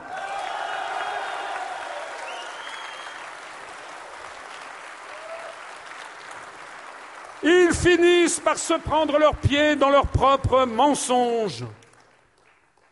Et pour revenir à cette carte, voyez comme elle est grave, cette carte, parce que qu'est-ce qu'on y voit? On y voit justement, il faut tendre un petit peu, il faut regarder de près. Elle est peut-être un petit peu floue. On voit notamment que Corsica est devenue indépendante. C'est d'ailleurs ce que réclame Jean-Guy Talamone président de la collectivité de Corse, qui a dit Je verrai de mon vivant une Corse indépendante dans le cadre de l'Union européenne. On voit que Catalunya, la Catalogne en Espagne, est devenue indépendante en ayant d'ailleurs rattaché à elle le département des Pyrénées-Orientales, cet morceau du territoire national qui fait partie de la France depuis le traité des Pyrénées de 1659. Il faut savoir que si vous allez sur Wikipédia, le département des Pyrénées-Orientales français est déjà appelé Catalunya Nord. Sur cette carte, on voit le Pays basque, Pays Vascos, à la fois sur l'Espagne et sur une partie du département français des Pyrénées-Atlantiques. Il faut savoir que depuis le 1er janvier 2017, voici deux mois et demi, le gouvernement a fait fusionner 158 communes françaises du département des Pyrénées-Atlantiques en une seule collectivité qui s'appelle Pays basque et qui correspond exactement au pourtour français de cette entité Pays Vascos destinée à devenir indépendant dans le cadre de l'Union européenne. Il faut savoir que la Bretagne, ici, avec le département des Pyrénées, de la Loire-Atlantique qui lui est rattaché, est désormais euh, il a trouvé des porte-paroles et pas des moindres, puisque M. Patrick Lelay, l'ancien PDG de TF1, veut l'indépendance de Brest dans le cadre de l'Union européenne. Il faut savoir que dans cette carte, il était question d'une province Occitanie. Ben tiens, M. Hollande nous l'a créée. la province Occitanie. Vous voyez bien que l'Écosse devient indépendante dans le cadre de l'Union européenne. Vous voyez bien que Flanders, la Flandre, devient indépendante dans le cadre de l'Union européenne. Et puis Galicia, la Galice et Andalusia, etc., etc. En réalité, la France, que ce soit un royaume, que ce soit une république ou un empire, depuis 1790 avait créé des départements et des communes, les communes qui étaient les anciennes paroisses du Haut Moyen Âge, et les départements qui avaient été créés le 15 janvier 1790 pour assurer l'égalité des Français et des territoires dans la perspective de cette fabuleuse fête qui a eu lieu le 14 juillet 1790, la fête de la Fédération sur le champ de Mars à Paris, où tous les Français se sont reconnus citoyens égaux d'une République une et indivisible, comme il est marqué dans notre Constitution.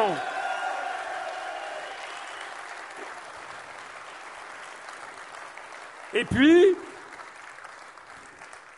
et puis, en 1982, euh, les réformes de fer nous ont créé des régions, de, plein exercice des collectivités territoriales, avec des hôtels de région, avec des présidents de région, ayant des voitures de fonction, avec un tableau de bord en loupe d'orme, et des sièges en cuir profond, chauffant, et un premier vice-président, et un deuxième vice-président, et un troisième vice-président qui se contentait de tableau de bord en loupe de tuya.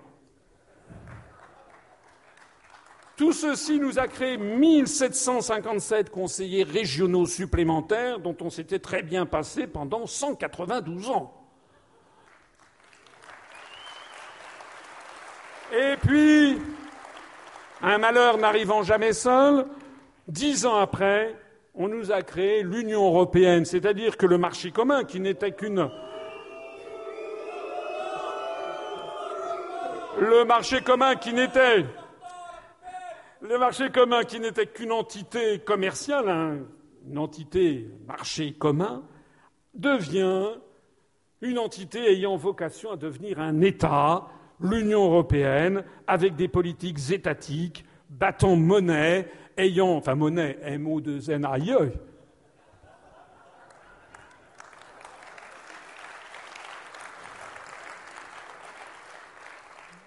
avec une politique étrangère, de sécurité, de défense, s'il vous plaît, un pilier judiciaire, etc. C'était le début du traité de l'Union européenne, le célèbre TU.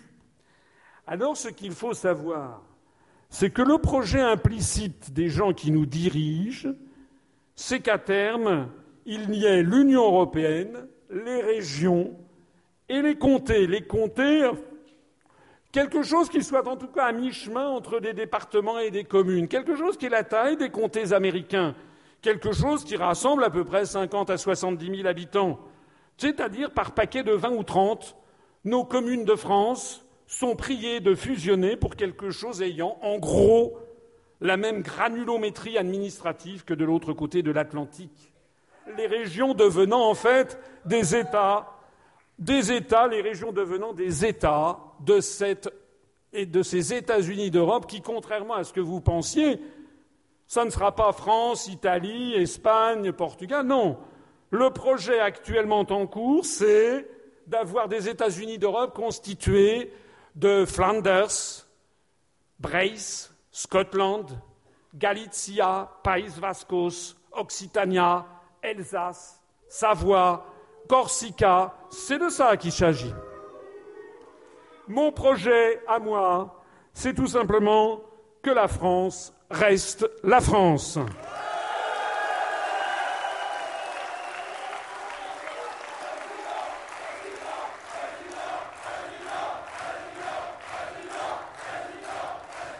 Il va il va bien falloir, il va bien falloir que les autres candidats s'expliquent sur cette question, parce que s'ils refusent d'expliquer ce qui est en train de se passer avec ces réformes territoriales qui nous tombent dessus sans qu'on ait été prévenus, personne ne nous explique pourquoi il faut fusionner les communes, pourquoi d'un seul coup il faut avoir des grandes régions, pourquoi il faut donner de plus en plus de pouvoir aux régions, Si personne ne nous explique pourquoi on va bientôt nous, dire qu'il faut supprimer les départements, eh bien moi je l'explique, je le mets sur la table, parce que je suis quelqu'un de sérieux, de responsable, c'est-à-dire quelqu'un qui a une réponse, et je suis quelqu'un qui veut défendre mon pays.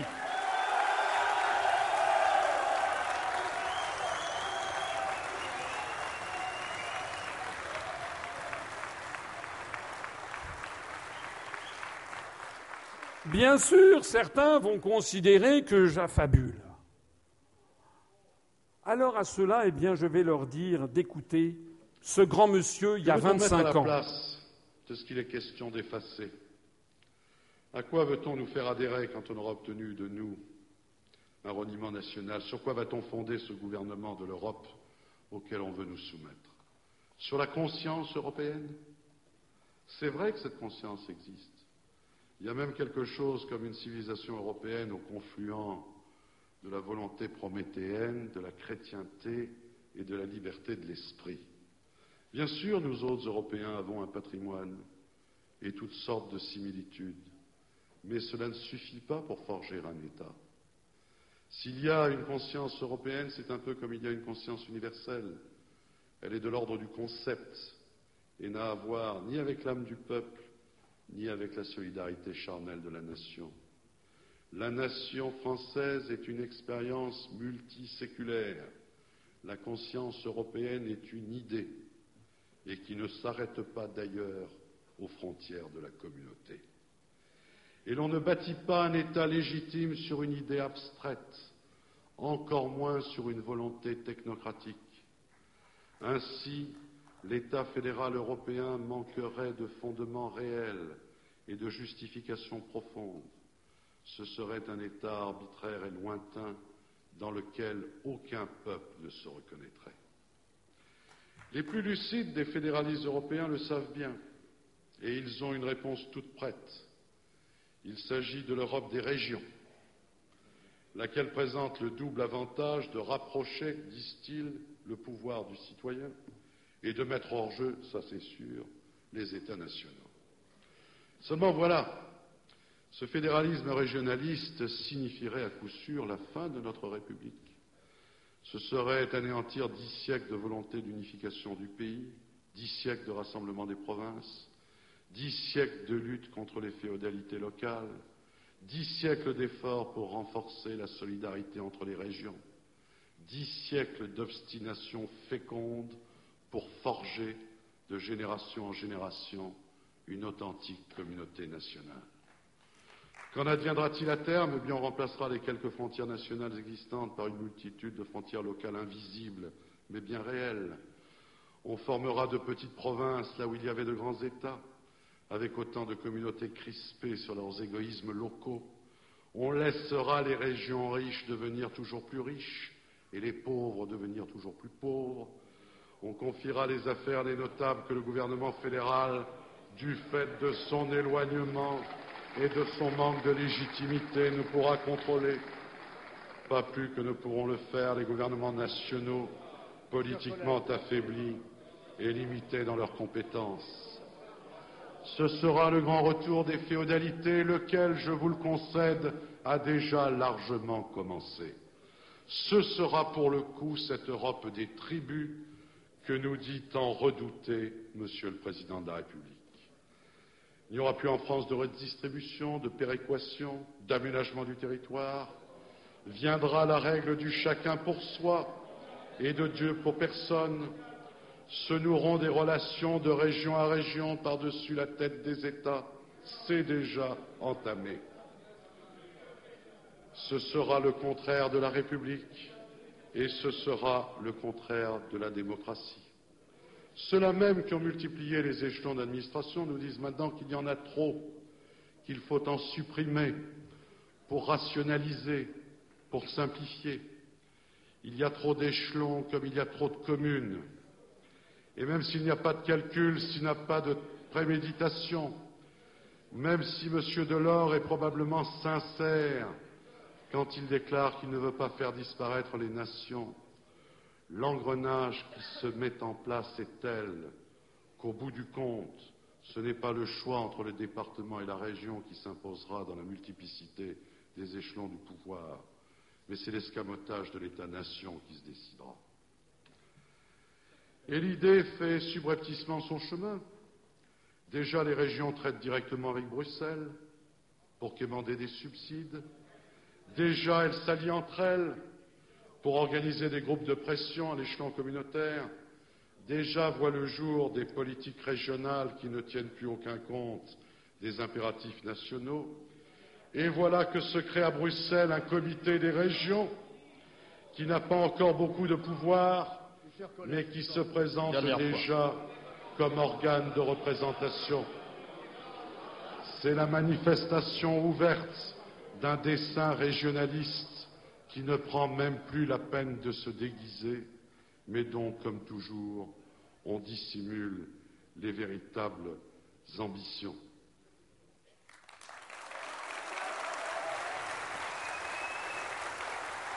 J'en profite pour rendre hommage à Philippe Séguin, qui est mort et qui a fait ce discours ô combien prémonitoire il y a un quart de siècle.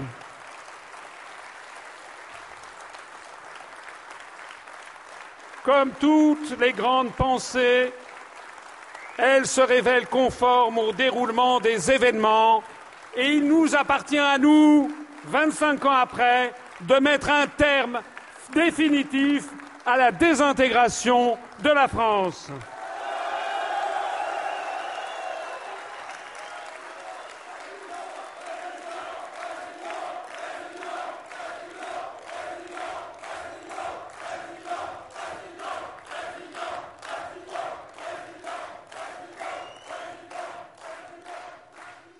Toujours l'article 5, le président de la République est le garant du respect des traités.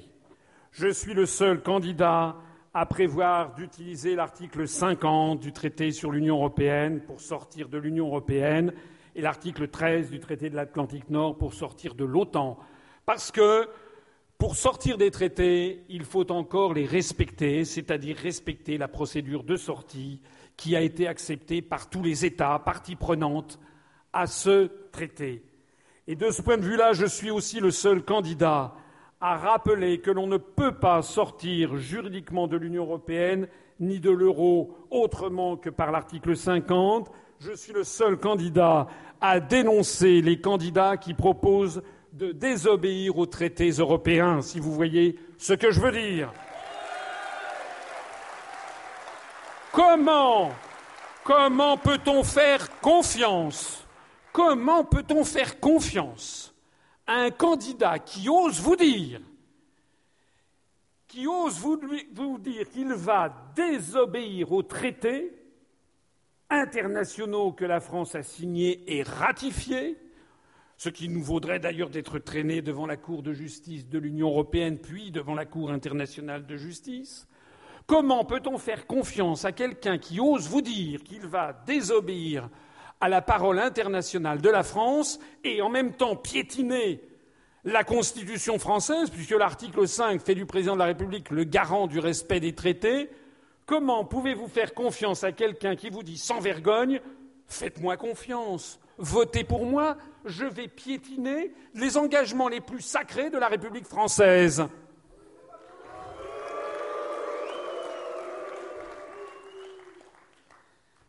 Article 14. Le président de la République accrédite les ambassadeurs et les envoyés extraordinaires auprès des puissances étrangères et réciproquement. Eh bien, mon programme présidentiel respecte bien la Constitution, car je présente une vision lucide et cohérente de la politique étrangère de la France et de son rôle dans le monde.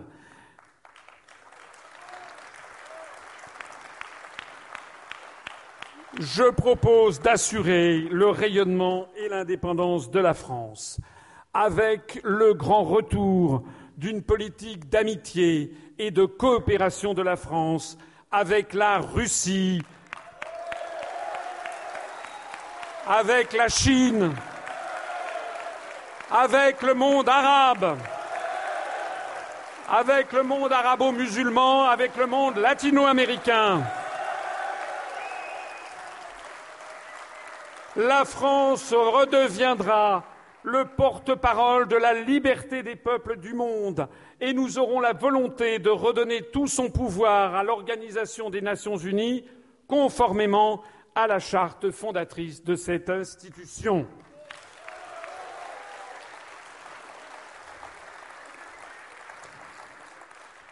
Nous mettrons fin à la France-Afrique.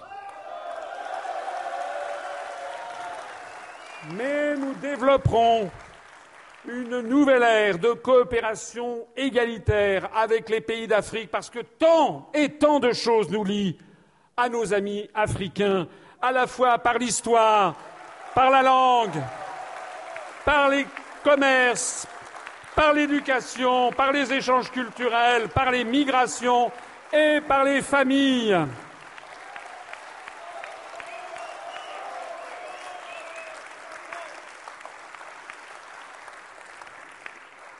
Et puis la France adoptera une politique planétaire, pacifiste et réfléchie, veillant à donner à l'espace francophone mondial sa dimension politique et non alignée.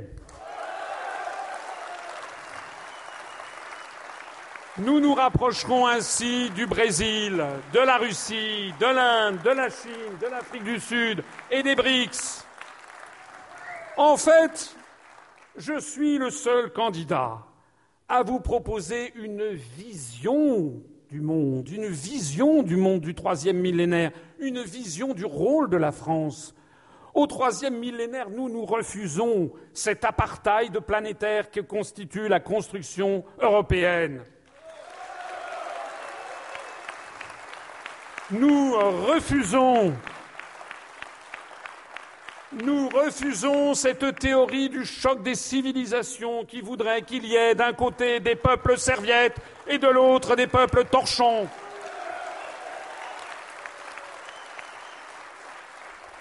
Nous voulons redonner tout son pouvoir à l'ONU et nous voulons redonner aussi tout son pouvoir à la francophonie, à nos liens avec les pays francophones. Je l'ai montré tout à l'heure lors de la conférence de presse, comme lors de ma première conférence de presse. Je m'exprime, sauf ici, puisqu'il y avait une vidéo, mais je m'exprime et je m'exprimerai pendant toute cette campagne devant les trois drapeaux réunis de la République française, de l'Organisation des Nations Unies et de l'Organisation internationale de la francophonie.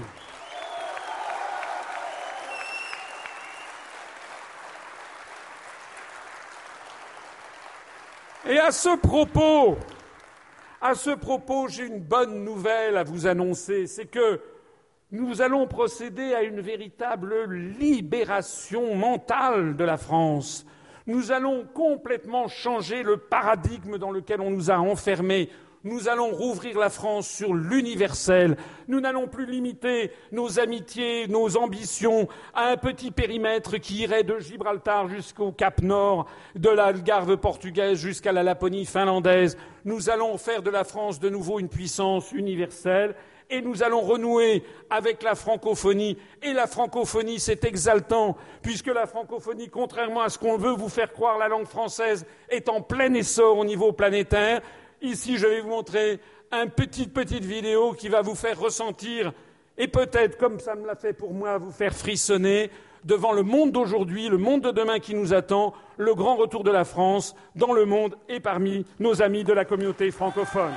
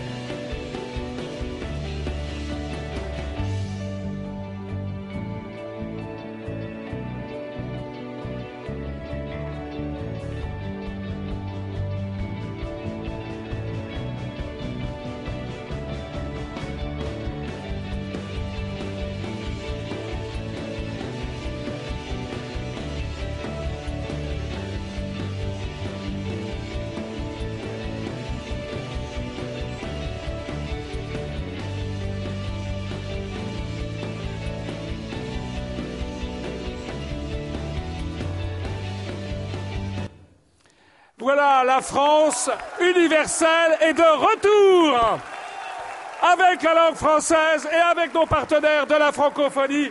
Ce n'est pas vrai que nous sommes condamnés à devenir des vassaux des anglo-saxons et des États-Unis d'Amérique. Nous devons brandir haut la francophonie dans le monde d'aujourd'hui et de demain.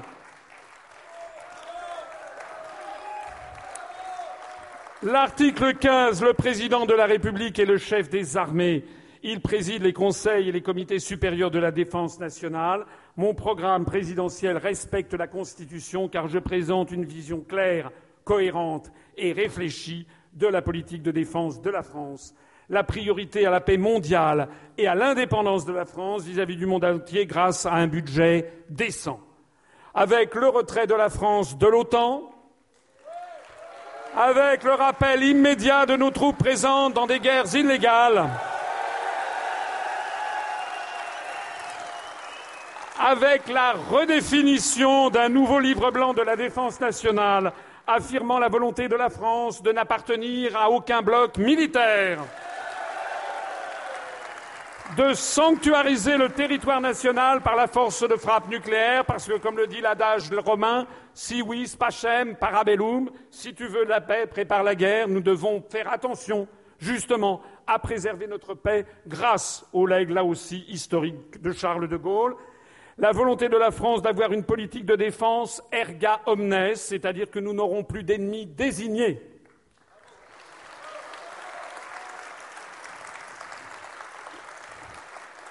Et puis, je vous assure de la fin de l'appauvrissement et de la paupérisation des armées françaises. Le budget de la défense, qui est en pension, sera porté de 1,6% du produit intérieur brut à 3% du PIB ce qui ne sera que revenir à ce qu'il était en 1981, parce que désormais les armées françaises sont au bord du collapsus.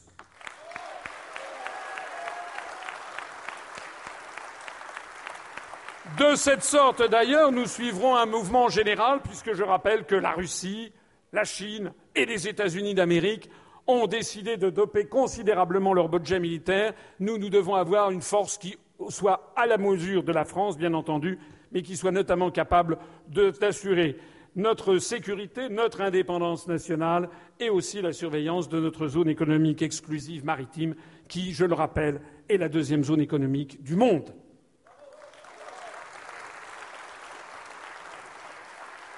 Eh bien voilà, c'est ici que s'arrête le programme présidentiel.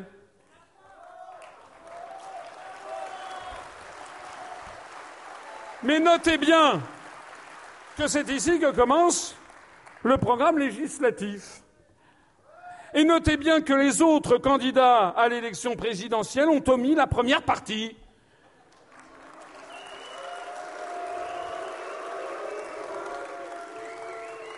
En fait, c'est ce qu'en termes freudiens ou psychanalytiques on appelle un acte manqué.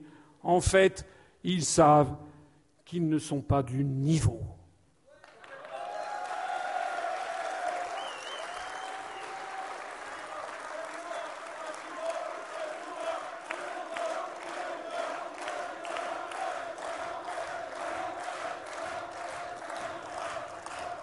Alors, je vais maintenant vous présenter, mais je ne peux pas leur avance, je ne voudrais pas être trop long, mais je ne voudrais pas non plus que vous repartiez d'ici sans avoir une vision assez claire d'un certain nombre de chapitres du programme législatif, qui d'ailleurs est bouclé. Je crois qu'on l'a remis dans sa complétude aux journalistes qui étaient présents. Je ne vais pas tout vous présenter ici, mais je voudrais vous présenter quelques-uns des chapitres plus importants et au cours de la campagne qui va s'ouvrir, eh bien, je vais aller de meeting en meeting et à chaque fois, ben, je présenterai des chapitres différents pour ne pas lasser l'assistance. En revanche, je présenterai bien mon programme présidentiel. Et j'insiste là-dessus, puisque la partie que je vais vous présenter maintenant, je ne suis pas sûr de pouvoir l'appliquer. Je ne serai sûr de l'appliquer que si j'ai la majorité à l'Assemblée nationale en juin mais les autres, c'est pareil. Les autres, ils n'ont pas de programme présidentiel et ils ont un programme de Premier ministre. Mais si ensuite ils sont élus et qu'ils n'ont pas la majorité pour soutenir leur action, ils vont faire quoi? Du macramé?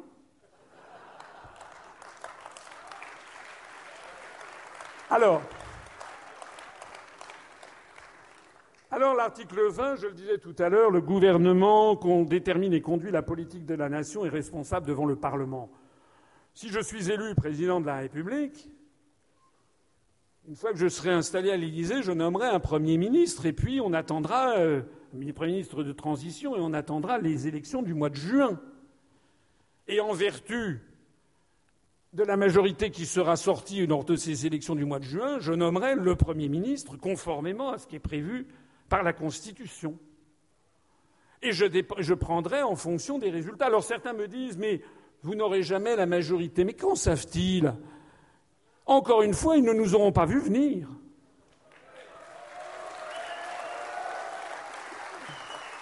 Je rappelle je rappelle que 50% des Français actuellement ne savent plus à quel sein se vouer, ils ne savent plus pour qui voter.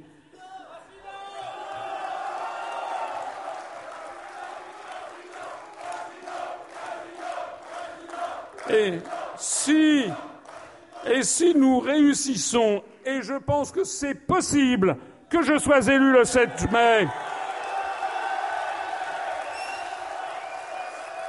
Eh bien, ne doutez pas que ce sera un tel tremblement de terre historique, comme d'ailleurs les Français en ont le secret tout au long de leur histoire. Eh bien, ne doutez pas qu'à ce moment-là, un mois après, les Français non seulement confirmeront, mais renforceront encore leur vote et nous aurons une majorité à l'Assemblée nationale.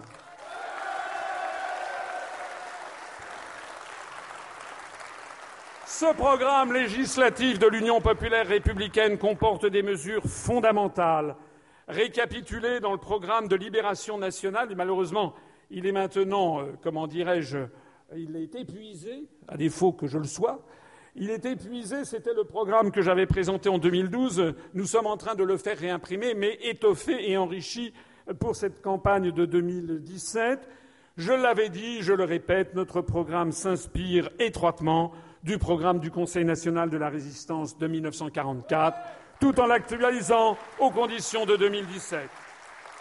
Ça veut dire notamment, ça veut dire notamment que nous allons procéder à l'éviction des féodalités économiques et financières de la conduite de l'économie. C'est la formule même qui était utilisée par nos aïeux du Conseil national de la résistance. Ça veut dire la renationalisation ou l'interdiction de privatiser qui sera inscrite dans la Constitution lors de cette réforme constitutionnelle dont je vous ai parlé, eh bien, nous allons procéder à la renationalisation ou à l'interdiction de privatiser des sociétés suivantes qui sont en fait les grands services publics à la française avec électricité de France, avec gaz de France, avec France Télécom, avec La Poste, avec la SNCF, avec la sécurité sociale. Sécurité sociale qui sera garantie pour tous les Français et qui sera une, sécurité sociale publique et nous inscrirons le principe de la sécurité sociale dans la Constitution. C'est une honte, c'est une affaire, c'est une offense, c'est une insulte à 750 ans d'histoire de France que de voir dans le programme de tel ou tel candidat la destruction programmée de la sécurité sociale. Nous nationaliserons également, nous renationaliserons les réseaux autoroutiers, du moins la gestion qui a été confiée et qui a été bradé d'ailleurs, puisque des sociétés qui ont mis la main sur les sociétés d'autoroutes sont en train de dégager des bénéfices considérables sur le dos du peuple français. Ça n'est pas normal. Et puis également les sociétés d'adduction d'eau. Et puis également TF1 et TVF. TF1 parce que TF1 parce qu'il s'agit de la chaîne de télévision numéro un pour former l'opinion publique française et que comme il existe au Royaume-Uni avec la BBC One, BBC Two, comme il existe Au Japon, avec la Nihon Hoso Kyokai, la Henashika japonaise, qui est une société publique et numéro un, il est normal que la première chaîne de télévision, celle qui bénéficie de la plus grande audience, soit une propriété publique, ne soit pas une propriété d'un groupe privé au capital duquel se trouvent pour plusieurs dizaines de pourcents des fonds d'investissement américains. Nous renationaliserons également Télédiffusion de France et toute banque bénéficiant d'une aide publique.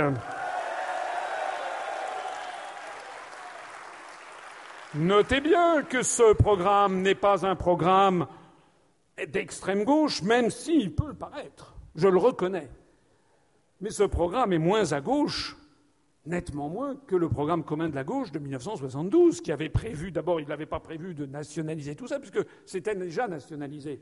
Il avait prévu de nationaliser les sociétés d'adduction d'eau, c'est la seule chose que je mets ici, mais également toutes les banques et de très nombreuses industries. Donc ça n'est pas un programme spécialement à gauche, mais ça n'est pas non plus un programme de droite. En fait, c'est un programme français. Parce que, comme je l'explique, les Français ont besoin d'un État qui assure l'égalité et la justice sociale entre tous les Français.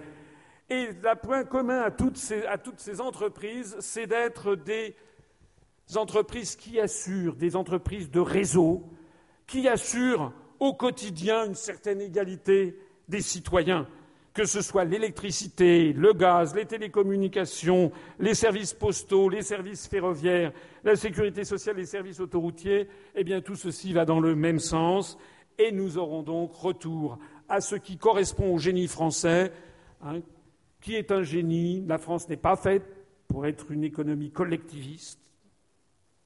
Elle n'est pas faite non plus pour être une économie anglo-saxonne d'ultralibéralisme. Nous avons sept siècles d'histoire qui nous montrent que les Français ont besoin que l'État se mêle de l'économie pour assurer la justice et l'égalité sociale entre les Français.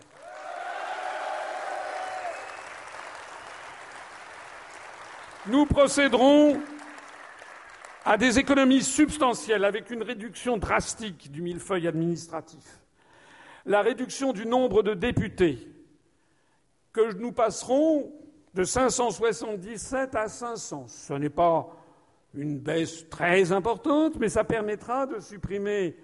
Pourquoi 500 Parce que ça fera un député pour à peu près 130 000 habitants. C'est le ratio que l'on trouve en Allemagne. Ça permettra la suppression de 77 postes de députés et de ce qui va avec, notamment les attachés parlementaires.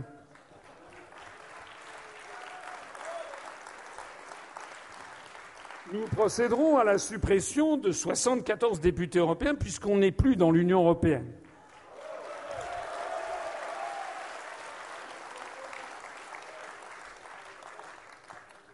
Notez bien que, comme disent nos amis allemands, der Teufel liegt c'est-à-dire le diable réside dans les détails.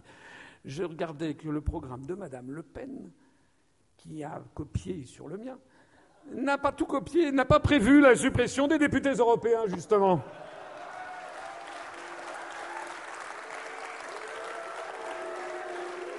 Je rappelle, que tout ce petit monde est payé par les contribuables français. Et quand je dis députés européens, c'est non seulement les salaires, les émoluments, les transports, les secrétariats divers et variés, etc. Nous procédons également à la réduction du nombre de sénateurs de 348 à 100.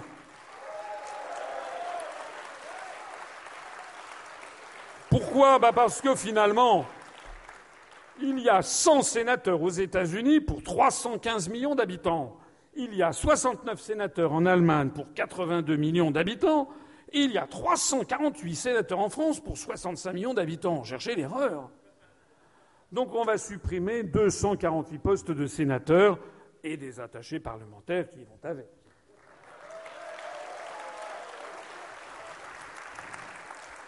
Je l'ai dit tout à l'heure, nous allons revenir aux régions de France métropolitaine d'avant la réforme Hollande, donc des régions de taille plus modeste, et surtout, nous allons euh, revenir sur les réformes de 1982. On réduira les régions au rang d'établissements publics régionaux, comme avant la réforme de fer. Ça veut dire que nous allons supprimer 1757 postes de conseillers régionaux.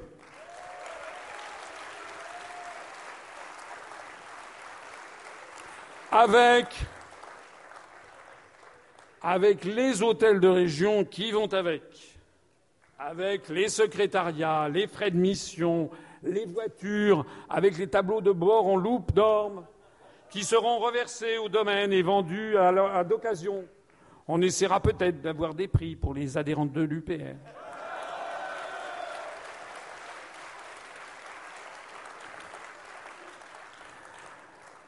Et puis nous allons également euh, remédier à cette anomalie, cette incongruité qui est celle des conseillers départementaux. Je vous rappelle que M. Hollande nous a sorti d'un chapeau, il a, sorti de son, de son cerveau euh, fécond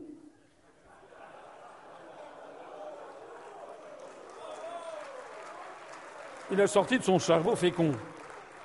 Il a sorti de son cerveau fécond quelque chose qu'on n'a jamais vu, je crois, dans l'histoire des républiques, c'est que désormais, avec les nouveaux conseils départementaux, on élit un couple, un homme et une femme, qui sont pour le même poste de même canton. Voilà, on a vu ça pour les conseillers départementaux. Voilà. C'est comme si on élisait un couple pour aller à l'Élysée. Remarquez, il y en a qui font ça en couple.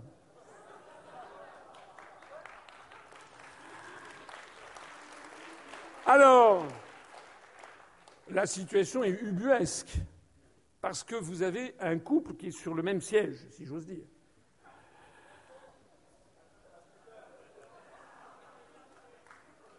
Alors de deux choses l'une, soit ils s'entendent très très très très très très bien, et ils ont de nombreux enfants, mais à ce moment-là, ils ne servent à rien, puisqu'ils votent toujours de façon identique, ça ne sert à rien d'en avoir deux. Soit ils ne s'entendent pas. Ils s'envoient la vaisselle à la tête, et ils votent séparément. Mais à ce moment-là, quelle est leur légitimité puisqu'ils ont les mêmes électeurs? Quelle est leur légitimité pour avoir des votes différents puisqu'ils ont les mêmes électeurs? Donc, eh nous allons supprimer tout simplement un sur deux, 2054 postes de conseillers départementaux. Ce qui, au fait, en définitive, nous va nous permettre de supprimer 4210 postes d'élus. Alors rassurez-vous, hein, il en restera, il nous restera 500 députés, 100 sénateurs, 2054 conseillers départementaux et également, alors c'est un nombre qui est un peu sujet à caution parce que j'ai vu différents nombres euh, sur le devant de la scène, mais environ 35 885 maires. Parce que nous n'allons pas toucher aux maires des petites communes rurales. Et pourquoi nous n'allons pas toucher aux maires des petites communes rurales? Parce que c'est un service extraordinairement bon marché pour un service extraordinairement efficace et extraordinairement démocratique. Parce qu'actuellement, dans un village de 350 habitants, par exemple, monsieur le maire ou madame le maire, pas Bruno le maire, gagne une euh, indemnité mensuelle de 580 euros par mois. C'est une indemnité forfaitaire. Il y a d'ailleurs des maires qui demandent alors au conseil municipal de voter c'est une, exemption pour qu'ils gagnent moins. Avec 580 euros par mois, les conseils municipaux ne sont pas rémunérés et le maire d'un village, avec 580 euros par mois, est obligé de se débrouiller avec ça pour tout faire.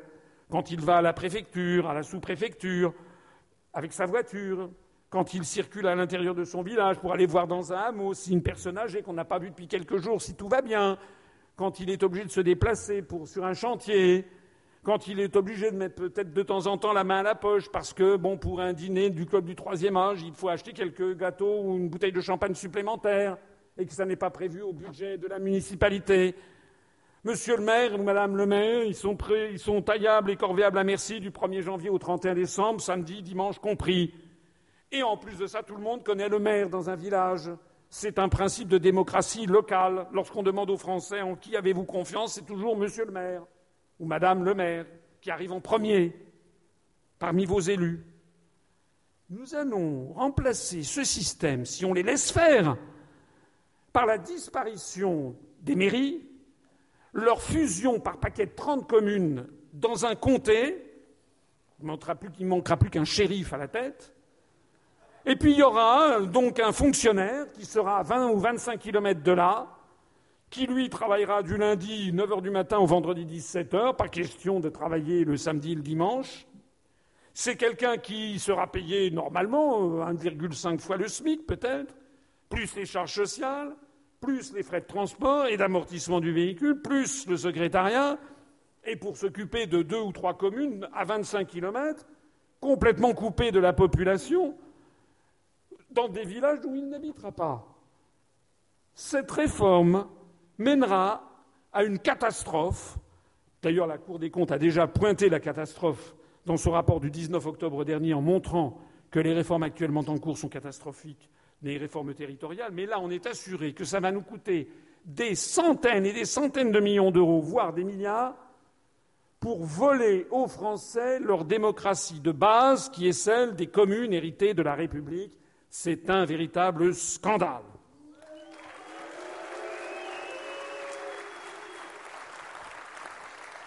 Nous pourrons ainsi, nous, réaliser des économies formidables. Tous les autres candidats vous proposent de faire des économies. Mais ce sont des économies pour rire. J'étais tout à l'heure, ce matin, dans une euh, radio. Je ne dis pas laquelle. J'ai été dans plusieurs radios. J'ai même parlé euh, dans quatre, euh, non, deux radios, une télévision. J'ai vu le président qui me disait euh, qu'il ne comprenait pas bien pourquoi je faisais une fixation sur l'Europe. Et qui me disait que lui, euh, bien, les problèmes de sa radio, c'était quand même euh, tout simplement qu'il fallait, il y avait trop de droits en France, de normes d'inspection du travail, de ci, de ça, de charges sociales, et qu'il fallait tailler dans le vif. Bon qui est trop de charges, je n'en parlerai pas ici, mais vous le trouverez dans le programme, je n'en dis qu'on vient pas, sur les TPE, sur les artisans et les petites entreprises. Là, on a des propositions originales que je vous montrerai une autre fois. Mais, et en particulier, parce qu'il faut bien distinguer les petites entreprises, les artisans, les TPE des très grands groupes, ça n'est pas la même problématique. Mais quand je vois quelqu'un comme ça qui me dit voilà ce qu'il faut faire, il faut le droit du travail ici et le droit du travail ça et ci ça, je lui ai dit mais pourquoi M. Hollande, pourquoi M. Sarkozy ne l'ont-ils pas fait? Ça fait 10 ans, 15 ans, 20 ans qu'on nous dit ça. Pourquoi? Qu'est-ce qui se passe?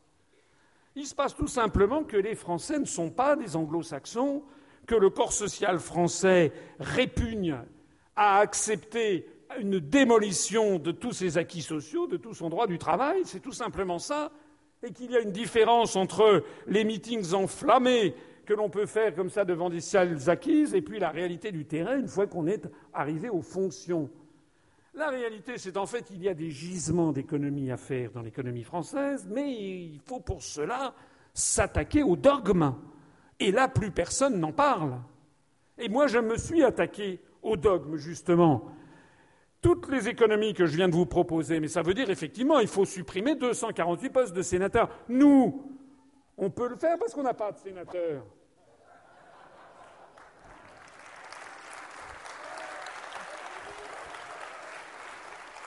Comme devant tous les grands bouleversements de l'histoire, Seule une force politique nouvelle, jeune, qui n'a de compte à rendre à personne, peut en effet nettoyer et supprimer tout ce qui est les branchements, tout, tout ce qui est accumulé par les années qui n'est plus nécessaire. Est-ce que vous voyez vraiment les républicains, le Parti socialiste, où c'est une course lamentable en ce moment à qui va se placer. On a l'impression d'être au turf, alors lequel va gagner? Alors le grand problème à ce moment d'un certain nombre de députés, c'est qui va gagner entre Hamon et Macron? Niveau d'intérêt général, zéro. Vision de la France, zéro. Vision de la France à 40 ou 50 ans, zéro. La seule chose qui compte, c'est leur pomme.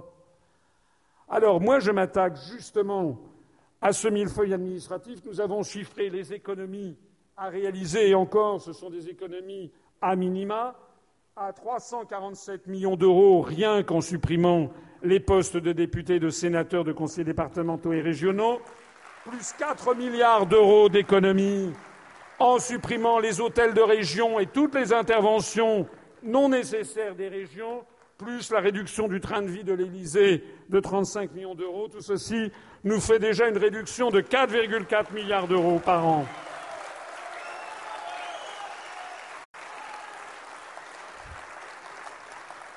Et puis, ça n'est pas tout. Ça n'est pas tout, puisque, comme vous le savez, nous sortirons de l'Union européenne, c'est-à-dire que les économies directes, c'est 9 milliards d'euros supplémentaires par an. Puisque chaque année, nous donnons 23 et nous récupérons 14. Et puis, il y a les économies indirectes que l'on peut estimer à 4,6 milliards d'euros par an. Ce sont les économies sur tous les cofinancements qui sont exigés par l'Union européenne. Et puis il y a les économies indirectes. Alors là, on additionne des choux et des carottes, il faut faire attention. Autant les deux premières lignes, ce sont des frais, des flux financiers réels, autant la dernière, ce sont des économies justement sur les réglementations qui pèsent sur les entreprises et en particulier ou les artisans ou les agriculteurs et qui viennent justement des réglementations européennes à foison. Je rappelle, je rappelle que chez nos amis britanniques pendant la campagne sur le Brexit, cet aspect-là des choses a été particulièrement important pour eux parce que, comme les Néerlandais, les Britanniques sont des gens pragmatiques qui ont calculé le coût que représentent ces réglementations européennes qui sont en permanence, qui nous tombent dessus. Vous avez déjà vu sans doute des graphiques que j'ai présentés et qui font en fait euh, la joie des, la joie, je ne sais pas qui en tout cas, mais en tout cas qui s'oblige des administrations, des entreprises et même des petites entreprises à passer des temps et du temps et des heures et des dizaines d'heures et des centaines d'heures à régler ces problèmes de réglementations européennes. Les entreprises françaises qui exportent seront libres d'adopter, si elles le souhaitent, les réglementations nécessaires pour continuer à exporter dans les pays de l'Union européenne. Mais sur les millions d'entreprises qu'il y a en France, il n'y en a que 180 000 qui exportent. Arrêtons donc d'appliquer donc cette nuée de réglementation sur bah, tout simplement les TPE, les entreprises, les auto-entrepreneurs qui commencent, etc. On va libérer les énergies, mais nous vraiment, hein, je ne vais pas vous dire pensez printemps, les amis.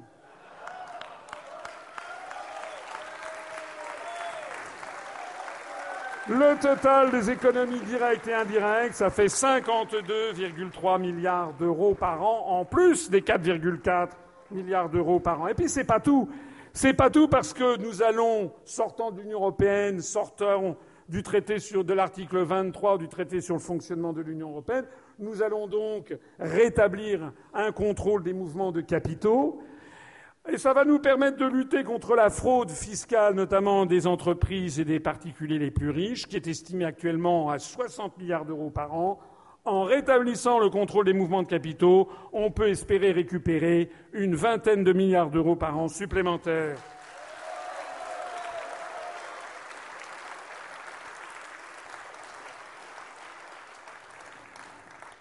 La baisse rapide et profonde du chômage se fera grâce à quatre mesures. La première, c'est la fixation d'une nouvelle politique nationale agricole qui donnera un coup d'arrêt à la disparition des agriculteurs et qui favorisera au contraire leur réaugmentation. Je vais en parler dans un instant. Ça se fera grâce à la dénonciation juridique de l'article 63 du traité sur le fonctionnement de l'Union européenne, ce qui va mettre fin à la libre circulation des mouvements de capitaux, on pourra autoriser en tant que de besoin des très grands mouvements de capitaux, mais je rappelle que jusqu'aux années 90 du XXe siècle, il y avait en France un contrôle des mouvements de capitaux.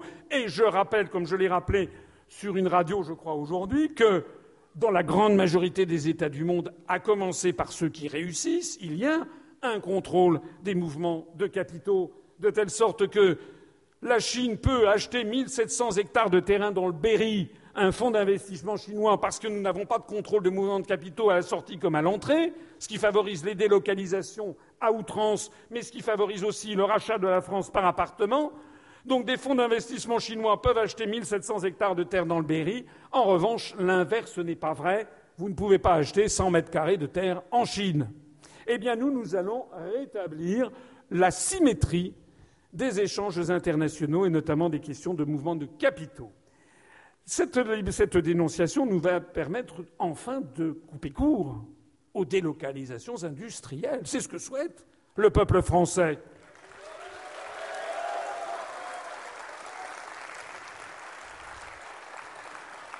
La troisième façon de faire baisser rapidement et profondément le chômage, c'est la sortie de l'euro et la dépréciation du franc de l'ordre de moins 10%, qui, conjuguée avec le contrôle des mouvements de capitaux, rendra les exportations françaises plus compétitives, les importations moins compétitives, et tout ceci relancera la croissance.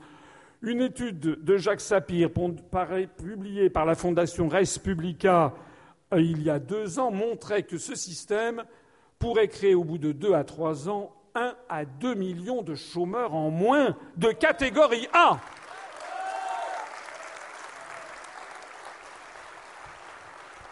Alors, parce que je vois des gens, là, dans certains médias, on me dit, mais vous vous rendez compte, si on sort de l'euro, ça va être l'appauvrissement. J'ai dit, ah bon, et en vertu de quel théorème? En vertu de quoi? C'est en ce moment l'appauvrissement, c'est en ce moment qu'il y a 800 à 1000 personnes qui basculent en dessous du seuil de pauvreté chaque jour.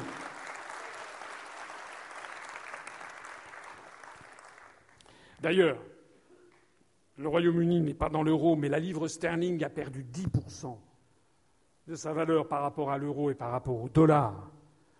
À partir de juin, après le référendum, ils en sont ravis, puisqu'on a assisté justement à une envolée des exportations britanniques, une baisse des importations et une envolée de la croissance. La croissance industrielle au Royaume-Uni est la plus forte depuis plus de trois ans. On a appris ça la semaine dernière. Le chômage s'est effondré, est tombé à 4,6%. Nous, on est, et encore les statistiques sont frelatées, nous, on en est à 10,6% les investisseurs internationaux se précipitent au Royaume-Uni. On a vu que Google, Yahoo, Boeing, Nissan, etc. investissent aux États-Unis.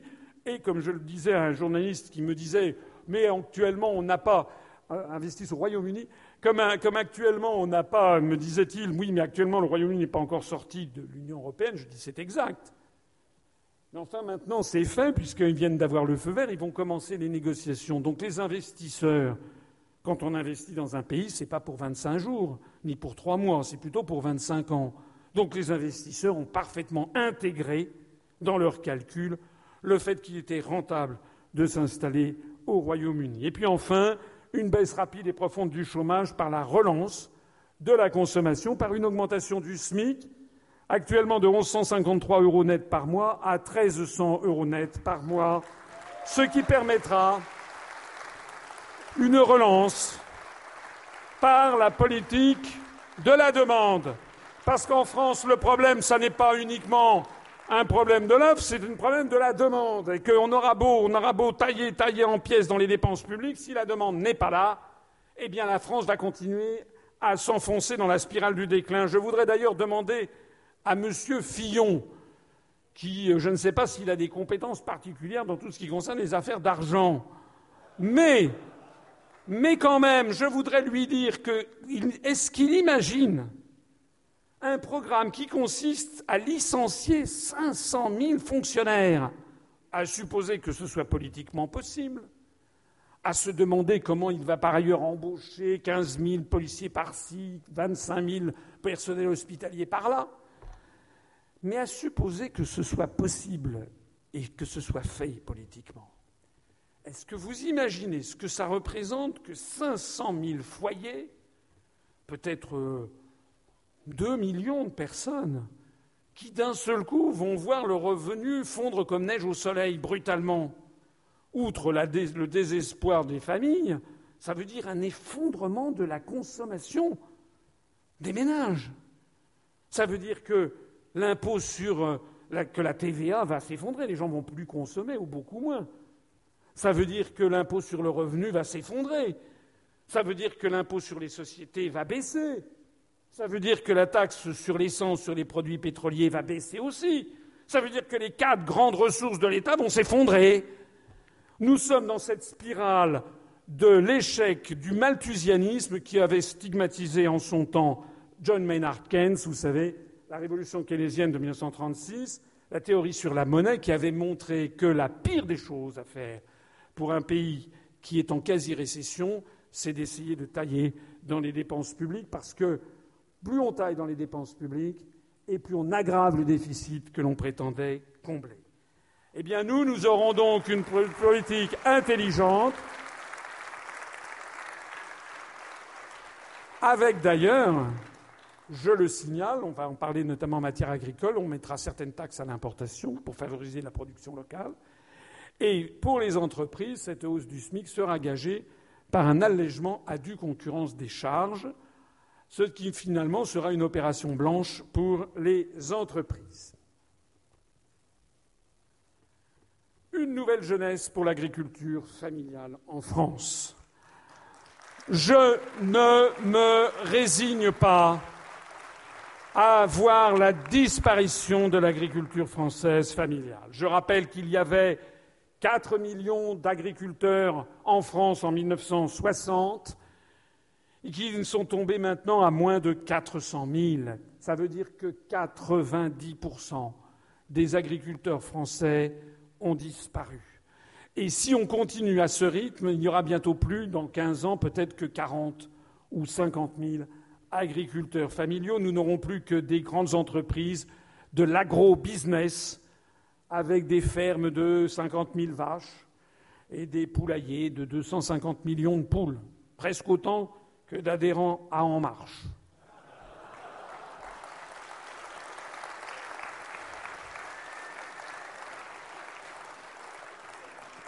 Donc moi, je veux tout simplement arrêter le déclin. Je n'admets pas que nos compatriotes agriculteurs, je n'oublie pas d'ailleurs que mes grands-parents, mes arrière-grands-parents plus exactement, étaient des agriculteurs.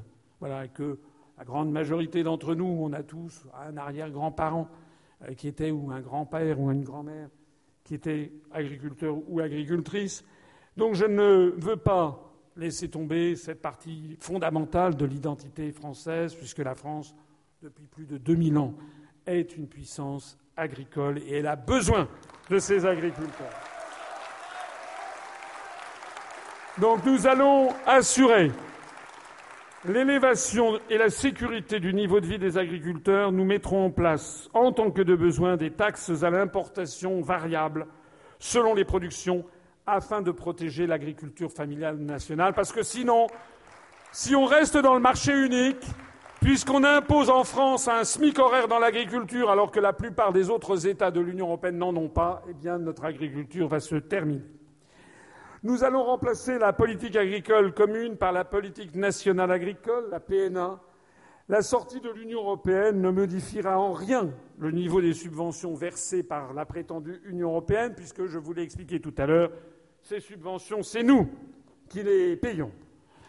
Nous réorienterons donc, donc les agriculteurs peuvent compter sur ma parole. Ils toucheront au moins la même chose, sauf que cette fois-ci, au lieu d'être affublés du drapeau bleu aux étoiles d'or du Saint-Empire romain germanique, ce sera attribué, ce sera le drapeau bleu, blanc, rouge de la République française. Nous réorienterons la politique agricole vers des objectifs qualitatifs en termes de qualité des aliments, de préservation de l'environnement.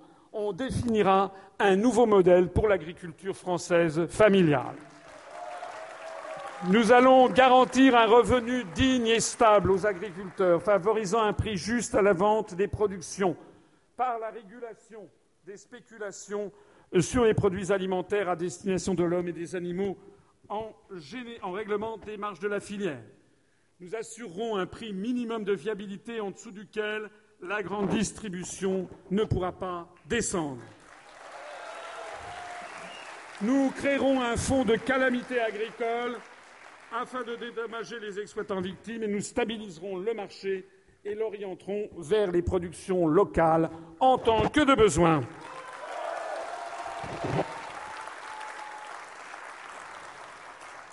Nous rapprocherons localement les producteurs des consommateurs et nous favoriserons les circuits courts, à la fois pour le maintien de l'activité en zone rurale, également pour minimiser autant que faire se peut toutes les productions de gaz à effet de serre, tous les effets de transport, les pollutions de toute nature. Nous créerons donc un système de distribution par Internet connectant les producteurs et les plateformes de distribution locales. L'objectif étant de créer un marché local de façon à économiser sur les coûts de transport. Nous garantirons l'autosuffisance alimentaire nationale et nous participerons à la sécurité alimentaire mondiale en mettant en place un nouveau plan d'occupation des sols et une garantie des aides alimentaires aux organisations non gouvernementales qui luttent contre la faim dans le monde. Nous allons accroître la biodiversité et la qualité de l'agriculture avec des nouvelles techniques plus respectueuses de l'environnement et protectrices des sols et des terroirs. Nous, favoriserons d'ailleurs à ce, propos l'installation de jeunes en zone rurale parce qu'il y a tout un mouvement dans la jeunesse de nos jours qui souhaite pouvoir s'installer dans l'agriculture. Nous garantirons bien entendu une évaluation technique et fiable de ces techniques, mais nous favoriserons l'émergence des techniques nouvelles en système agro-silvopastoral tels que la permaculture ou l'aquaculture. Notre objectif sera d'essayer de faire, au cours du quinquennat, de redresser le nombre d'agriculteurs en France, tombé à 400 000, essayer qu'à la fin du quinquennat, l'objectif sera qu'il soit remonté, on ne demande pas la Lune, mais remonté à 600 000 agriculteurs. Nous protégerons les terres arables de la prédation foncière en luttant, en luttant contre l'étalement urbain, en raidant à l'État le plein contrôle des plans d'occupation des sols et en défendant en particulier au passage les petits commerces des centres urbains qui sont actuellement dévastés par l'implantation autour de toutes les villes françaises, même maintenant des villes moyennes et même des petites villes, de banlieue à l'américaine.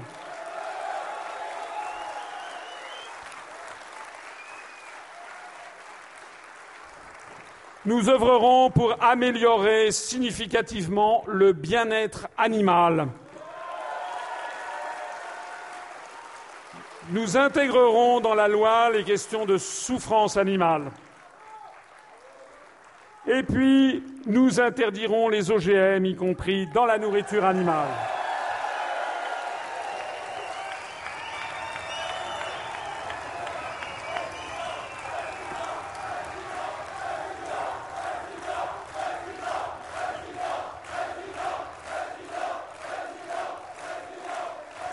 Notons bien, notons bien, notons bien que tout ceci n'est possible, bien entendu, que dans le cadre d'une sortie de l'Union européenne. Tout ceci, sinon, est absolument impossible. Et on continue. Nous allons libérer le commerce des semences anciennes. Et nous allons interdire le brevetage des nouvelles.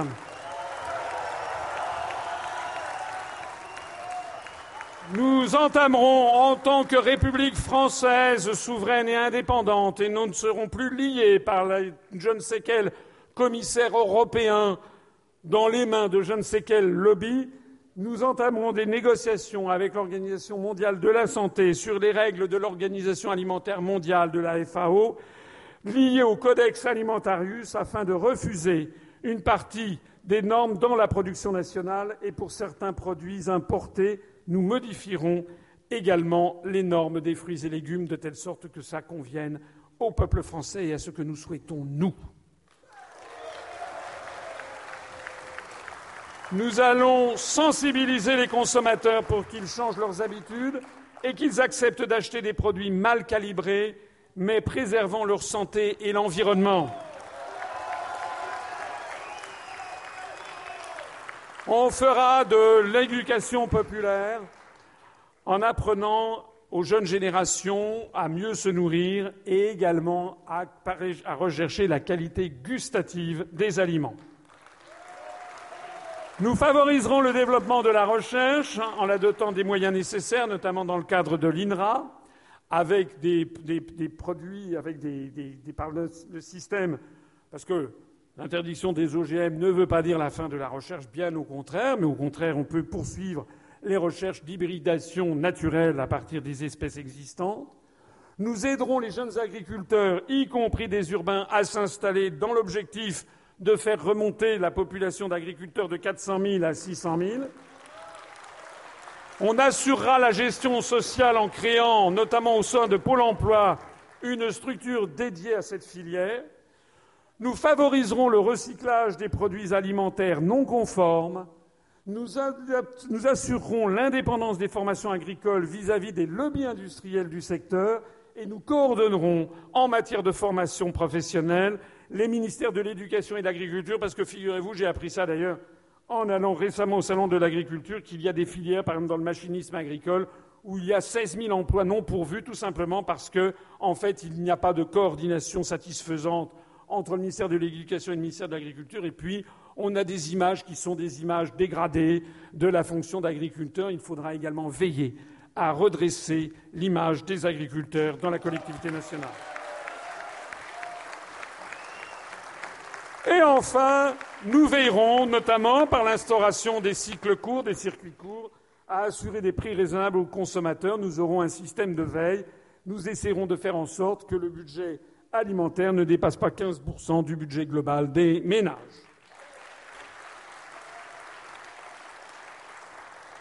Parlant de l'agriculture, j'en viens à parler des questions de protection de l'environnement, sur lesquelles l'agriculture, j'en avais déjà parlé, vous avez déjà ça dans le programme.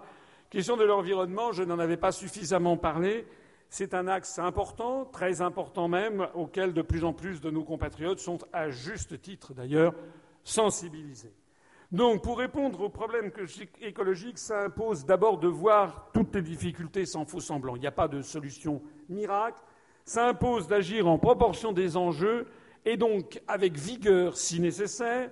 Ça impose de réhabiliter l'idée de raisonnement à long terme, ça impose de retrouver le sens de l'intérêt général et non pas la maximisation du profit particulier.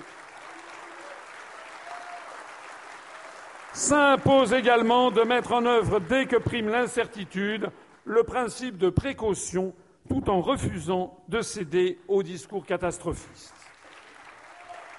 Nous allons nous garder de l'angélisme comme du catastrophisme. L'UPR, fidèle d'ailleurs à ce qu'elle est, c'est-à-dire un mouvement au fond de bon sens et de juste milieu, l'UPR prône ainsi une voie d'équilibre et de raison. Conformément à sa volonté de rétablir la démocratie en France, l'UPR associera les Français aux grandes décisions en matière de politique énergétique, en particulier sur la question du nucléaire qui divise et sur laquelle les Français n'ont jamais été consultés. Un grand débat, un grand débat national à l'issue duquel sera organisé un référendum, éventuellement avec plusieurs questions. Je l'avais déjà indiqué en 2011-2012, je, je, le reprogramme, permettra aux Français de s'approprier les enjeux dans toute leur complexité. Moi, je fais, oui, je fais confiance à l'intelligence de mes concitoyens. On leur mettra sur la table toutes les conséquences et ce sera à eux de décider librement de leur destin collectif. Par ailleurs, des comités consultatifs intégrant dans leur vie diversité les milieux associatifs et scientifiques guideront les choix, amélioreront la gestion des ressources et des comités. Alors, qu'est-ce que nous aurons comme mesure Premièrement, la sortie de l'Union européenne, bien sûr, comme préalable à toute politique écologique. Et pourquoi? Parce que tout simplement, je rappelle que la sortie de l'Union européenne va nous faire sortir d'un modèle d'ultra-productivisme, d'un modèle de mondialisation dit inévitable, de ce modèle qui consiste à aller faire fabriquer à 15 000 kilomètres le maximum de production. Vous savez qu'il y a eu une course autour du monde avec un catamaran solitaire qui a eu lieu il y a un mois. Et au cours de cette course, il y a, paraît-il, six concurrents qui ont, dans la traversée du Pacifique, heurté des conteneurs qui flottaient à la surface de l'eau. Ça veut dire que les océans sont en train de devenir une poubelle.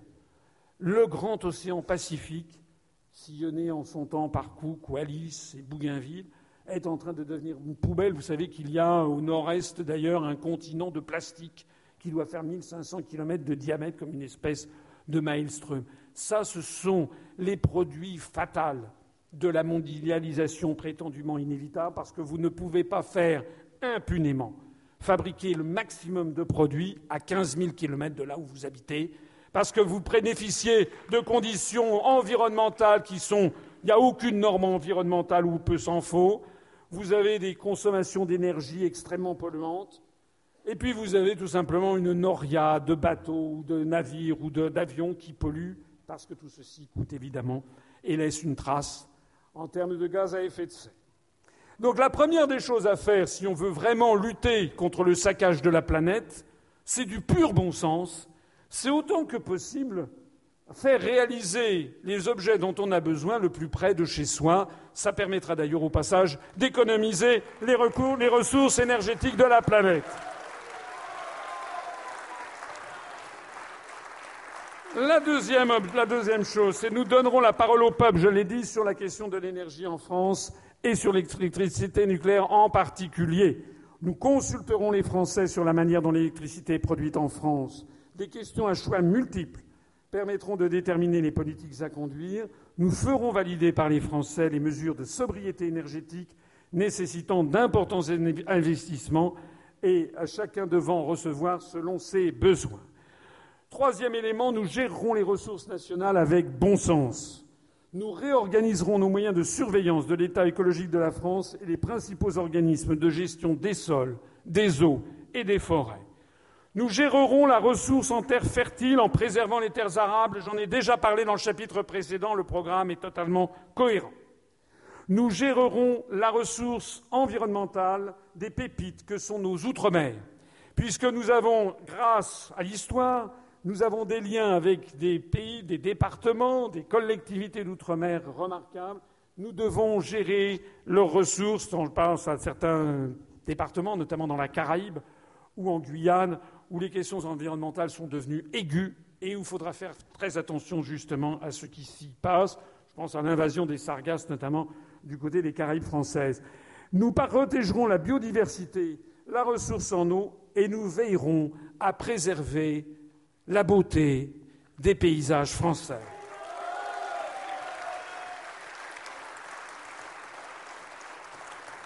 Et puis nous mettrons à profit les services écosystémiques dans la construction, l'organisation du territoire et le paysage.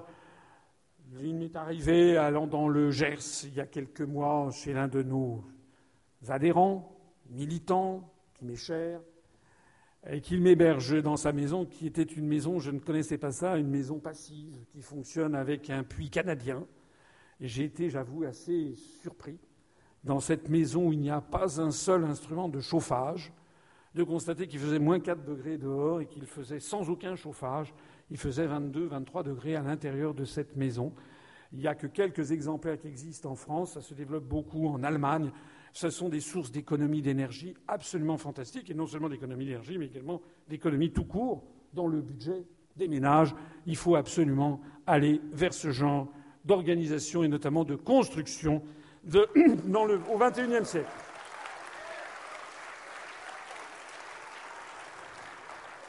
Nous appliquerons le principe de précaution pour se préparer au futur en réduisant la dépense de notre économie aux hydrocarbures, justement, par exemple, comme je le disais à l'instant, puisque vous savez que le chauffage urbain consomme beaucoup, notamment d'hydrocarbures, et nous augmenterons significativement les stocks stratégiques nationaux, parce que ça, c'est un principe de prudence, de même que l'autosuffisance alimentaire.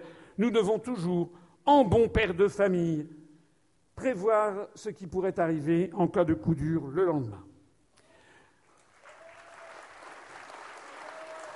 Nous allons lancer aussi toute une politique de lutte contre le gâchis, en réduisant l'énergie consommée par les bâtiments en France, j'en viens d'en parler, en diminuant les gaspillages industriels, en favorisant un système industriel sobre en consommation de ressources naturelles, en dynamisant et en développant les circuits courts et le local, j'en ai déjà parlé.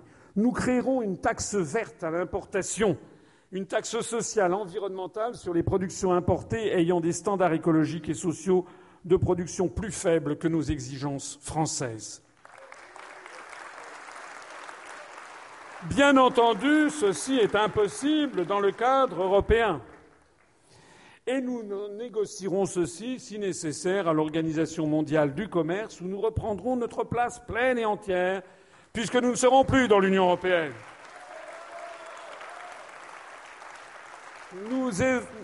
Nous, nous ferons également les promoteurs de la préservation de l'environnement sur la scène internationale.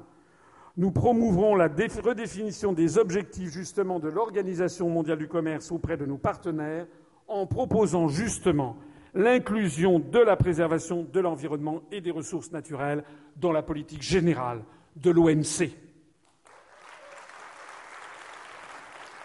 Nous mettrons un terme aux exportations sauvages de déchets dangereux parce qu'il n'est pas normal de transformer tel ou tel pays d'Afrique en dépotoir des déchets dangereux des pays occidentaux.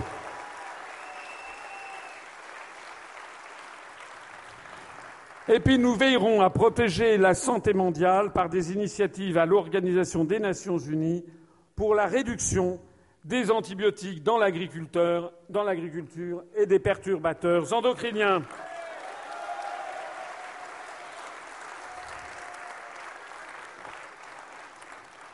Nous orienterons la mobilité pour améliorer l'amélioration de la qualité de la vie et de l'environnement. Nous résorberons les embouteillages perpétuels et la saturation urbaine qui provoquent une pollution conséquente. Nous mettrons en œuvre un grand plan en faveur du train à moyenne vitesse. Nous favoriserons davantage les transports en commun et les transports alternatifs, les transports doux.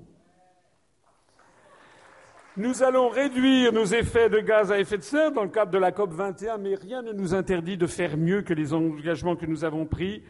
Nous garantirons l'indépendance des scientifiques qui travaillent sur le climat et l'énergie et nous faciliterons la recherche dans ce domaine. Nous leur laisserons une totale liberté de travail et de réflexion. Nous mettrons la science et l'expérimentation au service de la résilience de nos sociétés et à la protection de l'environnement, en conciliant la recherche économique et la recherche écologique en France, en développant et en soutenant la recherche dans les technologies à haut potentiel écologique, en favorisant le développement d'expériences locales réussies, toutes les innovations sociales possibles après études et projets pilotes, en soutenant le secteur des économies d'énergie, en particulier par un accent porté à la rénovation énergétique des bâtiments anciens.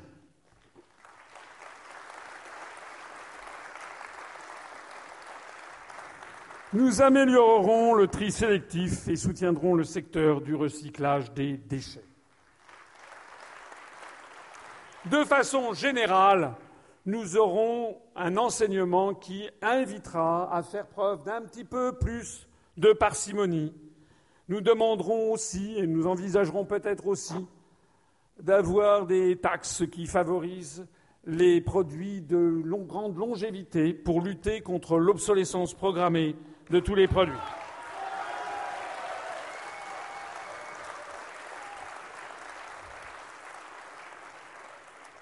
Au chapitre de la santé, je vais rapidement pour ne pas vous épuiser. Et encore une fois, tout, je ne vais pas passer en revue, sinon j'en aurai jusqu'à 5 heures du matin. Mais tout ceci sera disponible dans, sous 48 heures d'ailleurs, enfin c'est en cours de mise en page sur notre site internet où vous découvrirez également les euh, domaines dans lesquels je n'avais pas pu m'attarder ce soir. Mais la santé, la santé c'est important parce que la sécurité sociale qui a été instituée par les ordonnances d'octobre 1945 reste pour le peuple français une des très grandes conquêtes de la libération. Elle est l'objet d'un immense consensus dans la société française.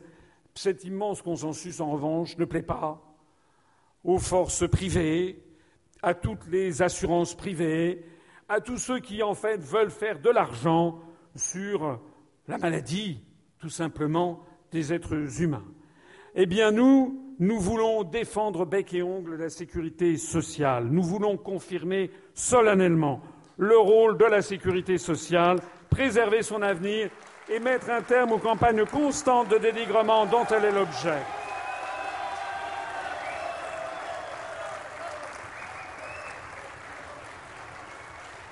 Nous n'admettons pas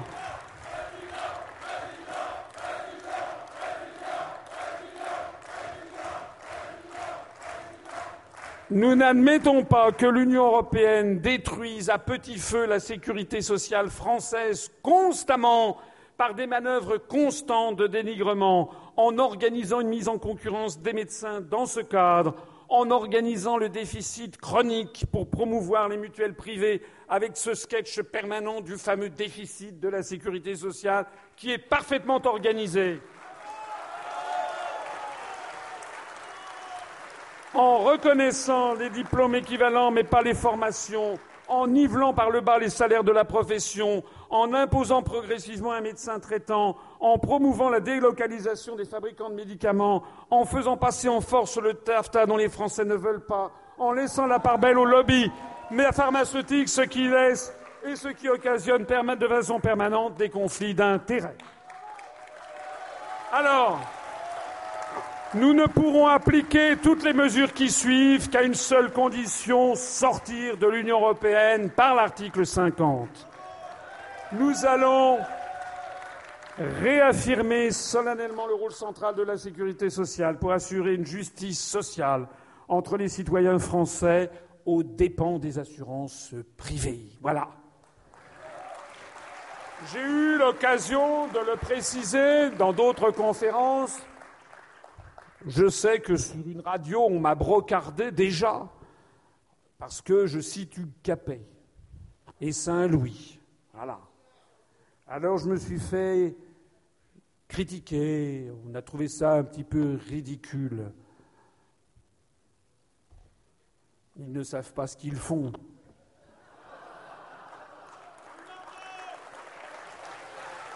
Comme vous le savez, comme vous le savez, je cite souvent des proverbes, et en particulier ce proverbe africain que j'aime bien, et qui dit Si tu ne sais pas où tu vas, regarde d'où tu viens.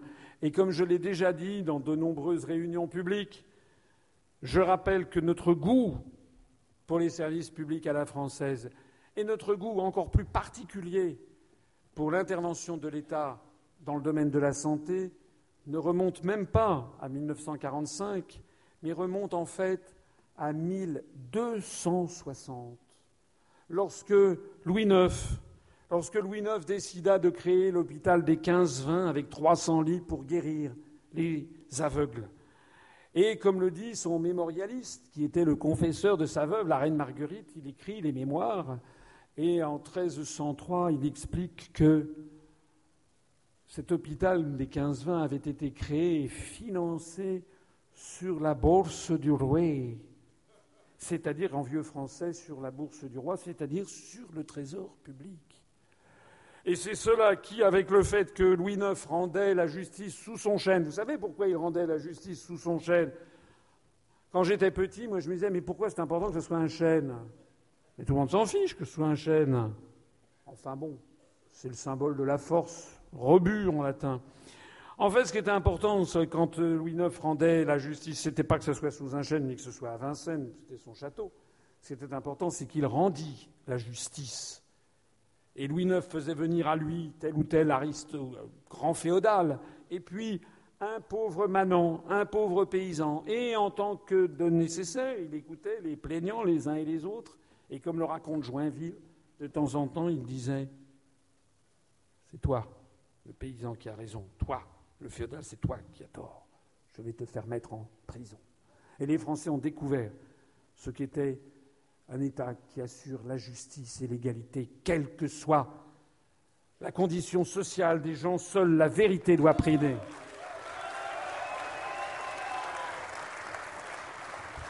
Et c'est pour cela, c'est pour avoir posé les bases d'un État qui assure la justice sociale d'une part et l'égalité sociale entre les Français, notamment par des grands services publics à la française et notamment le service de santé, c'est justement pour cela que les Français, au milieu du Moyen Âge, au milieu du XIIIe siècle, éblouis par leur roi, quand il est mort en 1270, ont demandé obtinrent, à peu près 27 ans après sa mort, je crois que c'est en 1297, sa canonisation, il devint Saint Louis.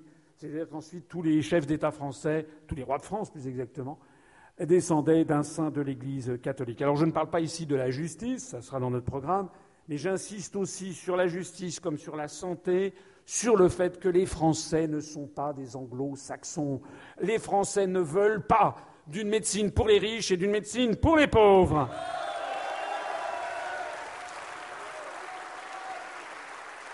Les Français ne veulent pas les Français ne veulent pas d'une justice pour les riches et d'une justice pour les pauvres.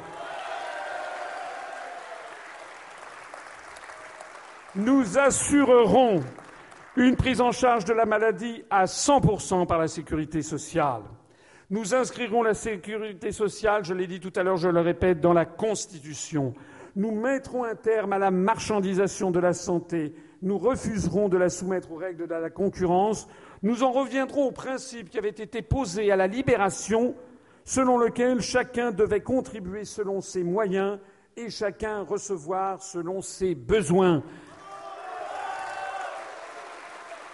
Alors que de plus en plus, de plus en plus, la médecine qui est en train d'arriver, c'est le contraire. C'est-à-dire que chacun devrait pouvoir euh, recevoir selon ses moyens et contribuer selon ses besoins. Eh bien non, nous, nous ne voulons pas que les gens reçoivent en fonction de leurs moyens. Nous voulons que tous les Français puissent avoir un accès égal et digne à la santé et à la médecine. Ainsi donc, nous arrêterons les déremboursements des médicaments, ces déremboursements qui sont constamment imposés à nous par les efforts exigés par la Commission européenne, justement, de couper dans les dépenses publiques. Nous assurerons, je l'avais déjà dit en 2012, j'y reviens, nous assurerons un meilleur remboursement des frais de santé pour tous les Français, notamment parce que ce n'est pas un luxe, notamment les soins oculaires et les soins dentaires. Moi, je ne veux plus qu'il y ait des sans-dents.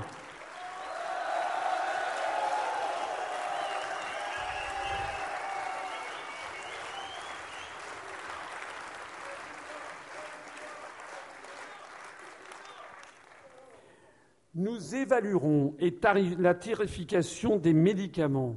Nous suspendrons les autorisations de commercialisation pour des centaines de médicaments inefficaces, voire dangereux, tels qu'ils seront apparus après une étude indépendante, parce qu'il y a beaucoup de médicaments de cette nature. Nous reviendrons sur la liberté des prix pratiquée par les laboratoires pharmaceutiques. Notre objectif n'est pas d'entraîner à la ruine les laboratoires pharmaceutiques, bien entendu. Mais euh, ne me tentez pas.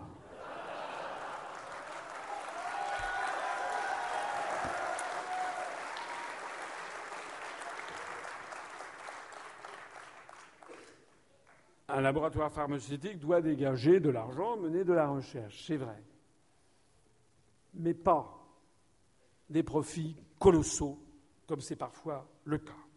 Et nous veillerons de ce point de vue-là, nous veillerons de ce point de vue-là à assurer la juste rémunération. Nous, nous étudierons de près l'influence des laboratoires sur les médecins. Nous réglementerons les relations entre les laboratoires, les médecins et les organismes de santé publique.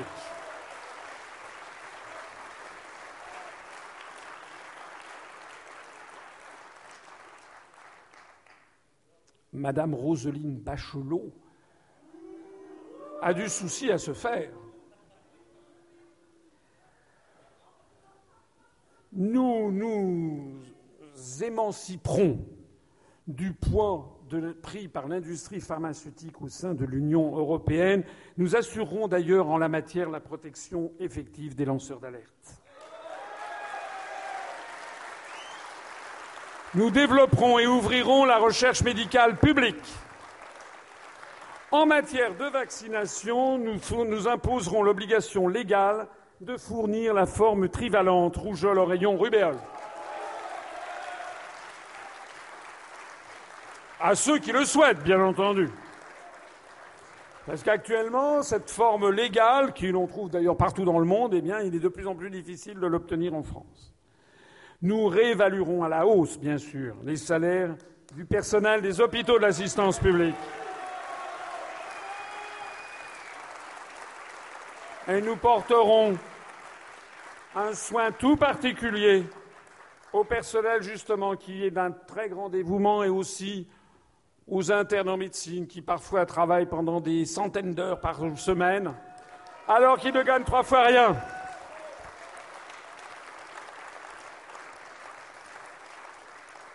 Et là, vous me permettrez d'ailleurs de faire une petite incidente, puisque c'est un petit problème familial. Ma fille est interne en médecine, en gynécologie obstétrique, et elle passe des dizaines et des dizaines et dizaines d'heures par semaine à travailler et elle est dans un état d'exploitation invraisemblable, invraisemblable quand elle gagne 3 francs 6 sous pour travailler peut-être 70 heures par semaine avec des responsabilités considérables. Ça n'est pas normal que des personnels en soient réduits à cette situation.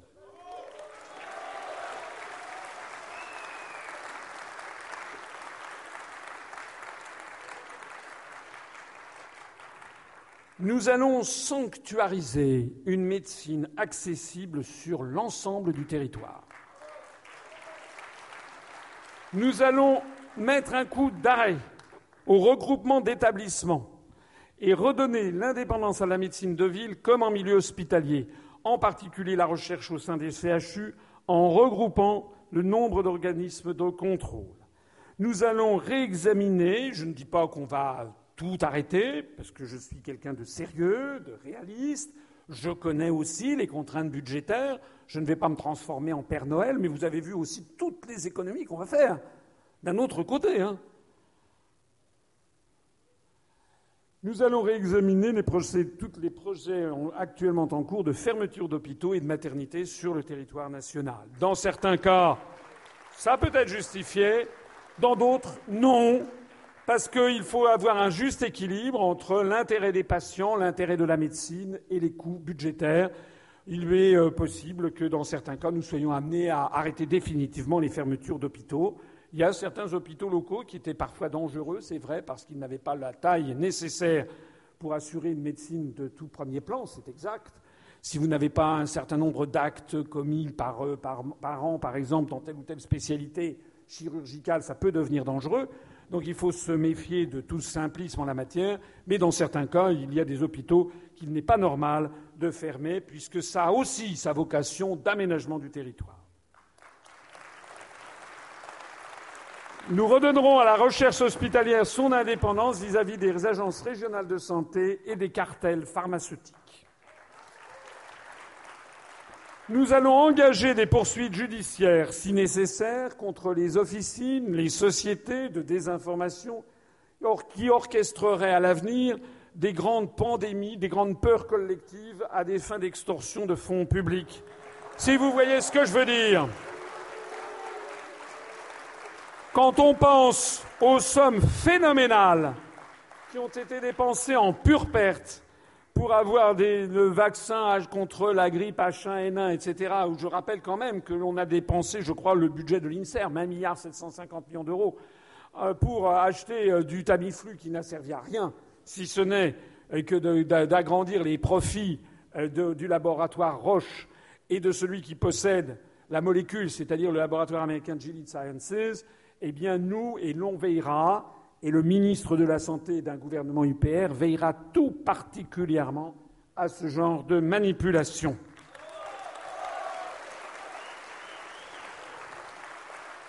Nous lancerons une politique publique de médecine douce et alternative, bien entendu,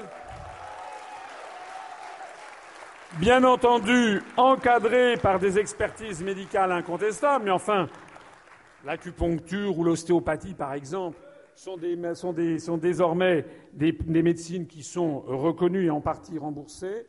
L'idée étant d'offrir en tant que de besoin une médecine moins uniquement dépendante des grands laboratoires euh, privés euh, ou pharmaceutiques.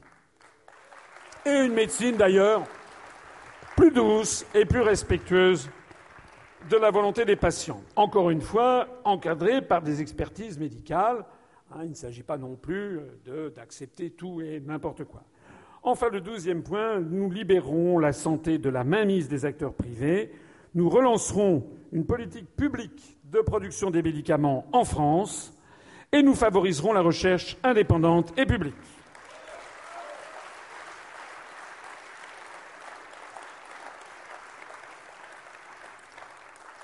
Nous assurerons une formation de qualité des débouchés effectifs aux étudiants. Nous adapterons le numerus clausus aux besoins de la France. Nous dimensionnerons en conséquence les capacités de formation. Vous savez qu'il va y avoir des déserts médicaux qui vont arriver. On est dans une situation ahurissante en fait en France. Nous allons prendre les choses à bras le corps. Nous réaffirmerons le code de déontologie des professions de la santé, nous préserverons l'indépendance nécessaire à l'accomplissement de la mission, nous réaffirmerons le libre choix du médecin par le malade, la liberté des prescriptions du médecin, l'entente directe entre le, le malade et le médecin en matière d'honoraires et le paiement direct des honoraires par le malade au médecin. Et nous allons garantir la confidentialité de la relation patient-médecin le secret médical et la protection des données, puisque maintenant, avec de plus en plus d'assurances privées, c'est de plus en plus tout le secret médical qui risque de disparaître par l'intermédiaire justement de, de, dossiers informatiques généralisés.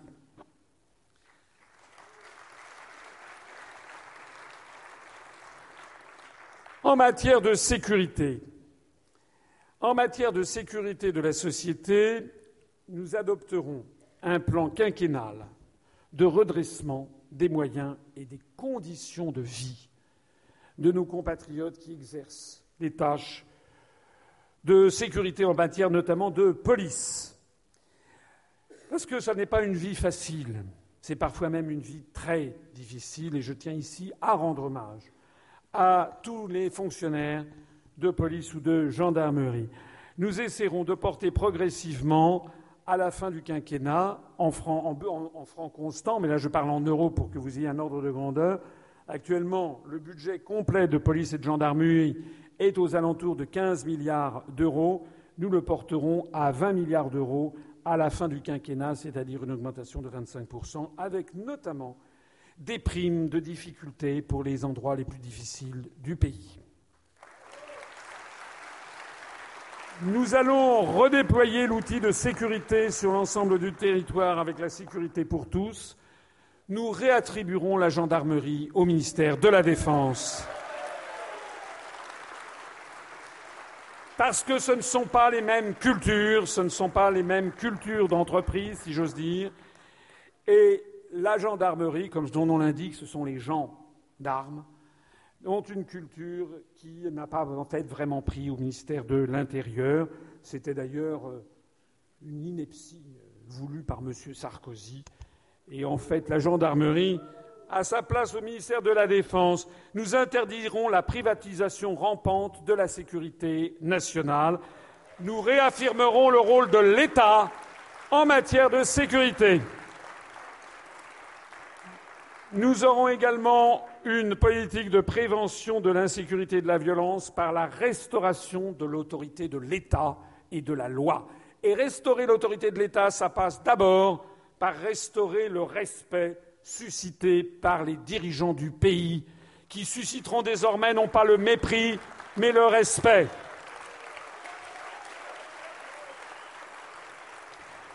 Nous ne tolérerons plus qu'il y ait des zones de non-droit en France.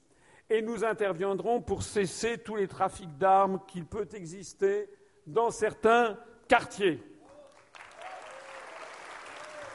Parallèlement, nous mènerons une politique d'éducation et de promotion d'une société de non-violence. On demandera notamment à TF1 et à France 2, TF1 renationalisé, de mettre un petit peu moins de séries américaines où on tire dans le tas tout le temps.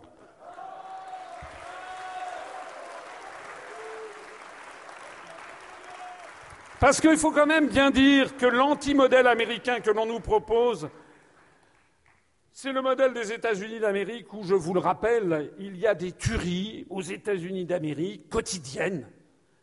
Sauf quand ça dépasse une centaine de personnes, j'exagère, quand ça dépasse une quinzaine ou une vingtaine d'étudiants tués dans un campus universitaire, on en a quand même quelques dépêches en France. Mais allez, il y a des sites qui sont consacrés uniquement à ça. Tous les jours aux États-Unis, vous avez des meurtres, des murder mass, des crimes de masse. Le site internet qui suit ça a la gentillesse de vous préciser que statistiquement, on considère que d'un crime de masse, c'est à partir du moment où il y a plus de quatre personnes qui sont touchées. Si c'est trois, on ne les comptabilise pas. Donc ça, ça ne va pas.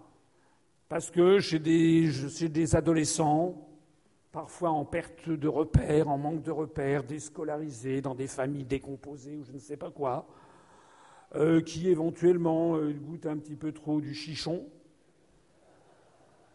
eh bien, euh, voir en permanence à la télévision ou au cinéma des scènes d'hyperviolence, ça peut donner des idées. Nous, nous essaierons va pas jouer les pères la pudeur, mais on essaiera d'avoir aussi à la télévision française des films qui élèvent l'esprit, qui proposent plutôt une société douce, de tolérance, de non-violence, de respect de l'autre. Nous essaierons aussi de valoriser une société où la valeur suprême n'est pas uniquement la valeur de l'argent, mais aussi le bénévolat, la gratuité,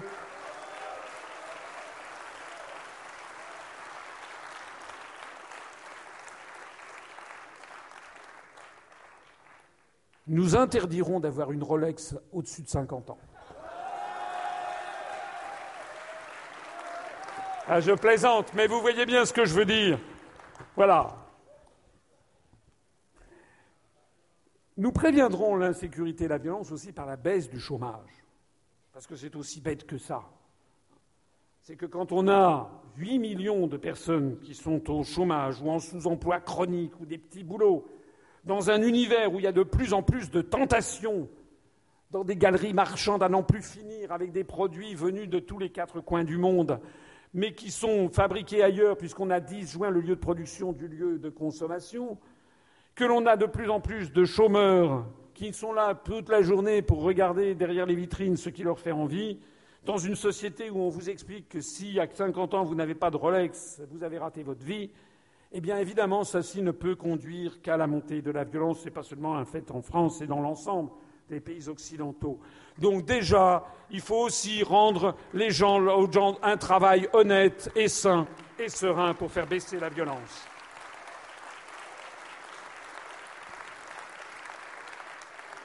Et puis nous préviendrons également l'insécurité et la violence par la fin des guerres illégales auxquelles participe la France.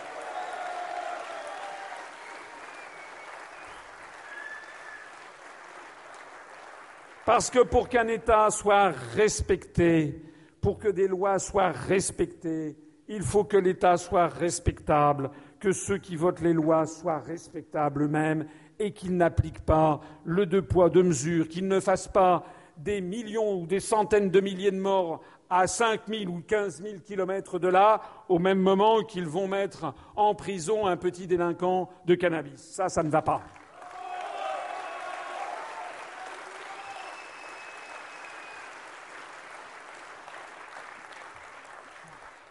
Nous rétablirons aussi les libertés publiques en refusant le mandat d'arrêt européen, en rétablissant le secret des correspondances. C'était mis tel quel, c'était indiqué tel quel dans le programme du Conseil national de la résistance, puisque les nazis avaient pris cette fâcheuse habitude d'ouvrir les correspondances. Mais désormais, ce ne sont plus les nazis, c'est la CIA. Ah oui, oui, je suis complotiste. Mais on a appris quand même, en lisant la presse, que la CIA, à moins que ce soit la NSA, écoutait toutes les conversations du téléphonique de M. Hollande. Remarquez, ça ne devait pas être d'un intérêt euh, exceptionnel. Mais c'est quand même une question de principe. Voilà. nous, nous rétablirons le secret des correspondances autant que faire se peut, et en particulier, s'agissant du cas particulier que je viens de citer, je l'ai déjà dit, ça ne sera pas la première mesure que je prendrai installée à l'Élysée, mais dans la semaine ou dans les 15 jours, je demanderai à l'ambassadeur des États-Unis d'Amérique de bien avoir la gentillesse de passer me voir. Et puis il viendra, je l'espère, et s'il vient, mais je lui dirai écoutez, monsieur l'ambassadeur, la France est la plus vieille alliée de l'Amérique. Lafayette, Rochambeau, Benjamin Franklin. Nous avons été du même côté à chaque fois. Alors nous sommes amis et entre amis, on doit tout se dire. Jean dirais, monsieur l'ambassadeur, vous avez été certainement très bien élevé. Comme moi, moi, quand j'étais petit, on m'a dit qu'on n'écoutait pas aux portes. Je dirais, monsieur l'ambassadeur, vous avez sur le toit de l'ambassade des États-Unis à Paris euh, ajouté un étage supplémentaire. Au vu au-dessus de tout le monde, et on sait qu'il y a sur cet étage un truc qui écoute tout le monde puisque dans un rayon de 2-3 kilomètres autour, il y a rien moins que l'ambassade du Japon, l'ambassade euh, du Royaume-Uni, euh, l'Élysée. Monsieur Hollande, toutes les conversations avec Julie Gaillet, vous les aviez en direct. Il faut avouer que M. Hollande a dit que c'était pas bien, vous vous rappelez? Il a dit non, non, c'est pas bien. Et puis on peut écouter la place Beauvau, le ministère de l'Intérieur qui n'est pas très loin, et puis de l'autre côté de la Seine, l'Assemblée nationale, le Quai d'Orsay, et à 500 mètres encore plus au sud, le Premier ministre. finalement, euh, Et donc, je demanderai à l'ambassadeur de bien vouloir démanteler les systèmes d'écoute qui ont été installés, voilà, parce que ça ne se fait pas entre amis. Voilà.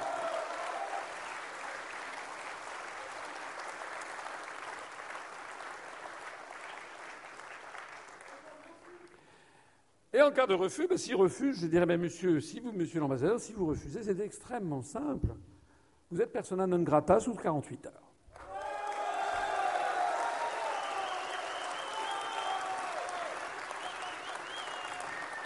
Parce que je serai le président de la République française, et ce n'est pas de moi qu'il s'agit, c'est de vous. C'est qu'il est hors de question si j'exerce cette haute fonction, il est hors de question que je laisse, par mon intermédiaire, humilier le peuple français.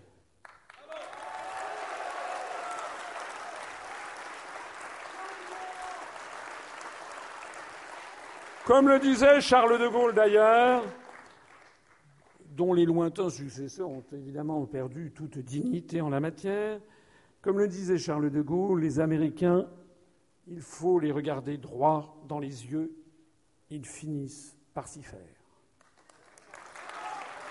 Je voudrais rappeler ici, je voudrais rappeler ici ce que j'ai déjà stigmatisé plusieurs fois. Ça n'a pas de rapport avec les libertés publiques, mais ça a un rapport avec la grande puissance dont je parle.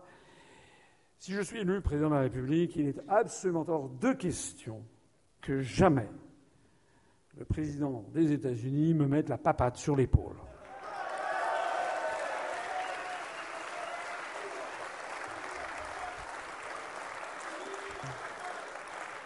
Le syndrome de la papate sur l'épaule, on a vu cette humiliation qui est voulue qui est voulu, puisque je connais bien les peuples du monde, avec leurs astuces, leurs civilisations, leurs techniques, leurs manipulations langagières ou corporelles, comment systématiquement, depuis Nicolas Sarkozy, tous les présidents, George W. Bush, puis le président Obama, ont systématiquement, devant toutes les caméras du monde entier, mis leurs mains comme ça sur le président de la République française pour montrer devant le monde entier qu'il était le vassal des États-Unis d'Amérique et ceci est voulu, que cela plaise ou pas à Libération, je m'en fous, je dis la vérité.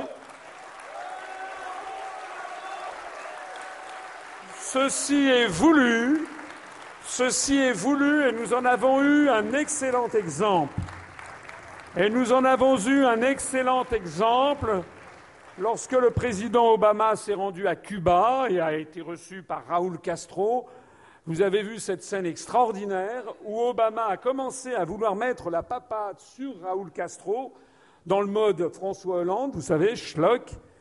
Sauf que Raúl Castro n'est pas François Hollande et devant les caméras du monde entier, il a pris la main d'Obama, il l'a rejetée de telle sorte que Obama s'est retrouvé comme ça. Vous vous rappelez J'avais diffusé cette vidéo. Elle a été vue à plus de 2 millions de vues par les Français.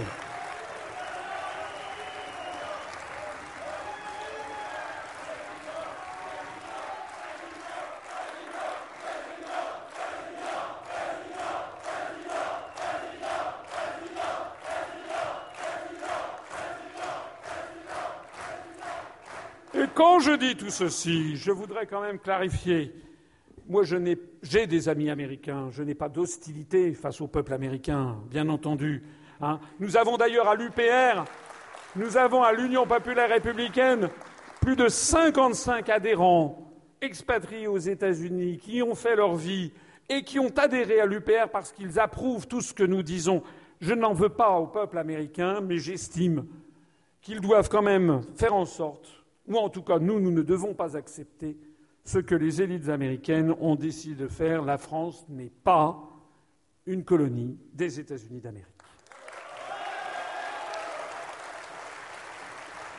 Alors, la garantie de la neutralité d'Internet, de la neutralité du Web, une initiative planétaire pour interdire le puçage des êtres humains par des puces RFID.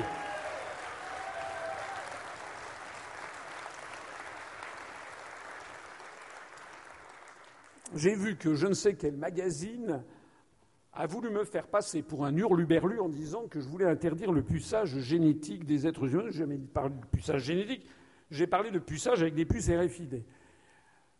je ne sais pas, il a été, il a été considéré que c'était complètement saugrenu. C'est pourtant extrêmement grave ce qui se passe, puisque ça se multiplie. J'étais d'ailleurs ce matin sur une radio périphérique où l'un des journalistes me dit Alors on vous reproche de vouloir interdire le puçage des êtres humains. C'est quand même le monde à l'envers. Paraît-il que je suis d'extrême droite. Ces grandes consciences de gauche veulent pucer les êtres humains. Qu'est-ce que c'est que ce truc? Alors j'ai dit, mais non, excusez-moi, mais oui, c'est un problème grave parce que j'avais déjà dit ça il y a cinq ans et ça se développe. En Australie, aux États-Unis, en Belgique, paraît-il que maintenant, le fin du fin, quand vous travaillez dans une entreprise, c'est que quand vous allez au restaurant d'entreprise ou quand vous arrivez le matin ou partez le soir, c'est beaucoup plus pratique, paraît-il, de passer comme ça. Vous savez, comme quand vous êtes dans un, péage autoroutier, si vous avez le petit bip là collé sur le, pare-brise. Sauf que là, c'est pas collé dans le pare-brise, c'est à l'intérieur de votre poignet. Mais ensuite, une fois, c'est pour l'instant, c'est sur bénévolat. Enfin, c'est sur, euh, comment dire, chacun, c'est à la disposition de chacun, ça n'est pas obligatoire. Mais ça commence toujours comme ça. Vous connaissez la tactique du salami. C'est-à-dire que ça commence, non, non, non, c'est rien du tout, c'est une bricole. Et puis après ça, ben non, euh, ça serait quand même bien, cher ami, vous, vous êtes le dernier des salariés à ne pas l'avoir. Alors, il paraît qu'au dernier conseil d'administration, il a été décidé que les salariés qui refusent, ce serait un motif de licenciement. Et puis progressivement, tous les salariés devront avoir une puce RFID. Puis après, on aura mis euh, simplement votre nom et puis votre numéro de matricule. Et puis après, on dira, ben, cher ami, ça serait bien, en cas de prise de sang, ça vous évite des prises de sang, on va mettre votre, votre facteur Résus. Et puis également votre date de naissance. Et puis votre compte bancaire, c'est assez pratique. Et puis votre conjoint. Et puis en plus de ça, comme c'est une puce RFID, on va pouvoir vous suivre à tout moment. Si par exemple vous aviez la maladie d'Alzheimer, on pourrait vous retrouver facilement. Non, doutez pas, ça va être très pratique pour voter aussi. Et puis si vous voulez acheter des livres, ça sera très pratique également. Etc., etc., etc. Tout ceci risque, et vous le savez bien, si on n'y paie pas le haut là, nous risquons de livrer à nos enfants ou à nos petits-enfants une société effroyable.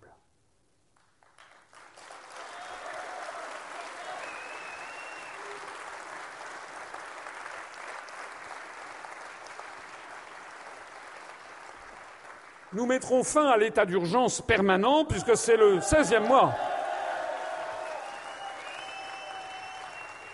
Certains disent, certains disent que finalement cet état d'urgence n'est pas tellement appliqué. Ça, c'est vrai.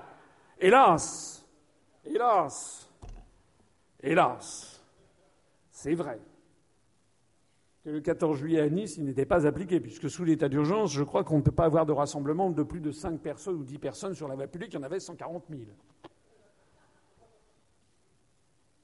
Donc l'état d'urgence n'est pas totalement appliqué, mais il est en partie appliqué. C'est-à-dire que demain, ce soir, quelqu'un peut venir chez vous pour aller perquisitionner à 3 heures du matin, comme ça. Et on est en train d'habituer, ça fait le 16e mois consécutif qu'on est en train tout simplement d'habituer les Français à ce qu'ils s'habituent à avoir perdu leur liberté publique fondamentale, de la même façon qu'on les a habitués on les a habitués à avoir euh, des forces euh, militaires, euh, paramilitaires, avec des armes dans toutes les gares, dans tous les aéroports. Je peux vous assurer que si nos parents ou nos grands-parents décédés il y a 30 ans revenaient sur terre et à Paris, ils seraient éberlués, éberlués de la situation de surveillance généralisée qui nous est ainsi imposée. Nous, nous mettrons donc fin à l'état d'urgence permanent.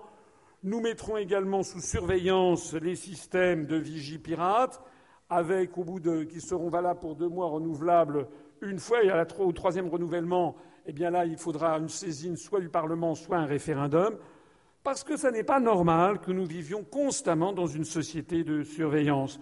Nous encadrerons les fichiers nationaux de Français, nous interdirons le stockage hors de France des données personnelles des Français. Et puis, nous assurerons la protection des lanceurs d'alerte. Et si je suis élu, si je suis élu, eh bien, dès la première semaine de mon installation, et si c'est encore d'actualité, j'accorderai en notre nom collectif l'asile de la République française à Snowden et à Assange.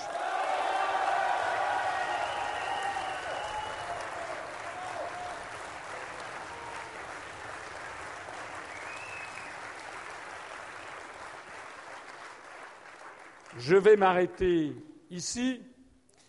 J'aurai beaucoup d'autres choses à vous dire sur les questions économiques, sur les entreprises, les petites entreprises, sur le handicap, sur la justice, sur la culture. Enfin bref, toute une série d'autres sujets qui seront disponibles en ligne dans les heures qui viennent euh, et que je présenterai euh, tant que de besoin pour ne pas lasser l'assistance, puisque par exemple, c'est toujours trop long ce que je fais. Voilà. Ah. Je vais terminer. Je vais terminer. Pourquoi me faire confiance Pourquoi me faire confiance Est-ce que j'ai la compétence et l'expérience professionnelle nécessaire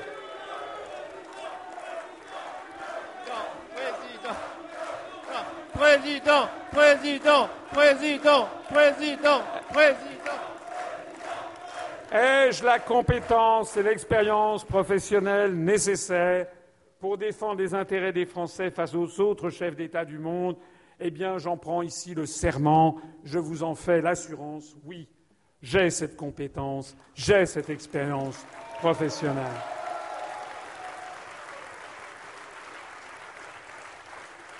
Parce qu'au moment de choisir le président de la République, mettez un peu de côté les programmes. Intéressez-vous à l'homme ou à la femme. Non, pas trop à la femme en question. Intéressez-vous au candidat. Demandez-vous quelle est son expérience professionnelle. Moi, j'ai passé quatre années de ma vie en cabinet ministériel, sous deux présidents de la République différents, sous François Mitterrand, que j'ai accompagné en Corée et au Kazakhstan. Quand je dis accompagné, je ne portais pas ces valises. J'avais rédigé les parties économiques et commerciales de ces dossiers. Il s'agissait de vendre le TGV entre Séoul et Busan, ce qui d'ailleurs a été obtenu. J'ai accompagné François Mitterrand en Corée au Kazakhstan, j'ai accompagné Édouard Balladur en Arabie saoudite auprès du gardien des deux saintes mosquées à Riyad qui nous avait reçus pour une réunion de travail, un travail modéré à vrai dire, à 11h30 du soir. J'ai accompagné Hervé de Charette, le ministre des Affaires étrangères, et euh, M. Chirac, président de la République, dans de nombreux déplacements à l'étranger lorsque j'étais au cabinet du ministre des Affaires étrangères. J'ai accompagné Jacques Chirac au Japon. Nous avons été reçus par l'empereur et l'impératrice. J'ai accompagné Jacques Chirac en Chine, à Zhongnanhai, où on a eu des réunions, une réunion de travail au plus haut niveau avec le président de la République euh, populaire de Chine, à l'époque Chiang Zemin.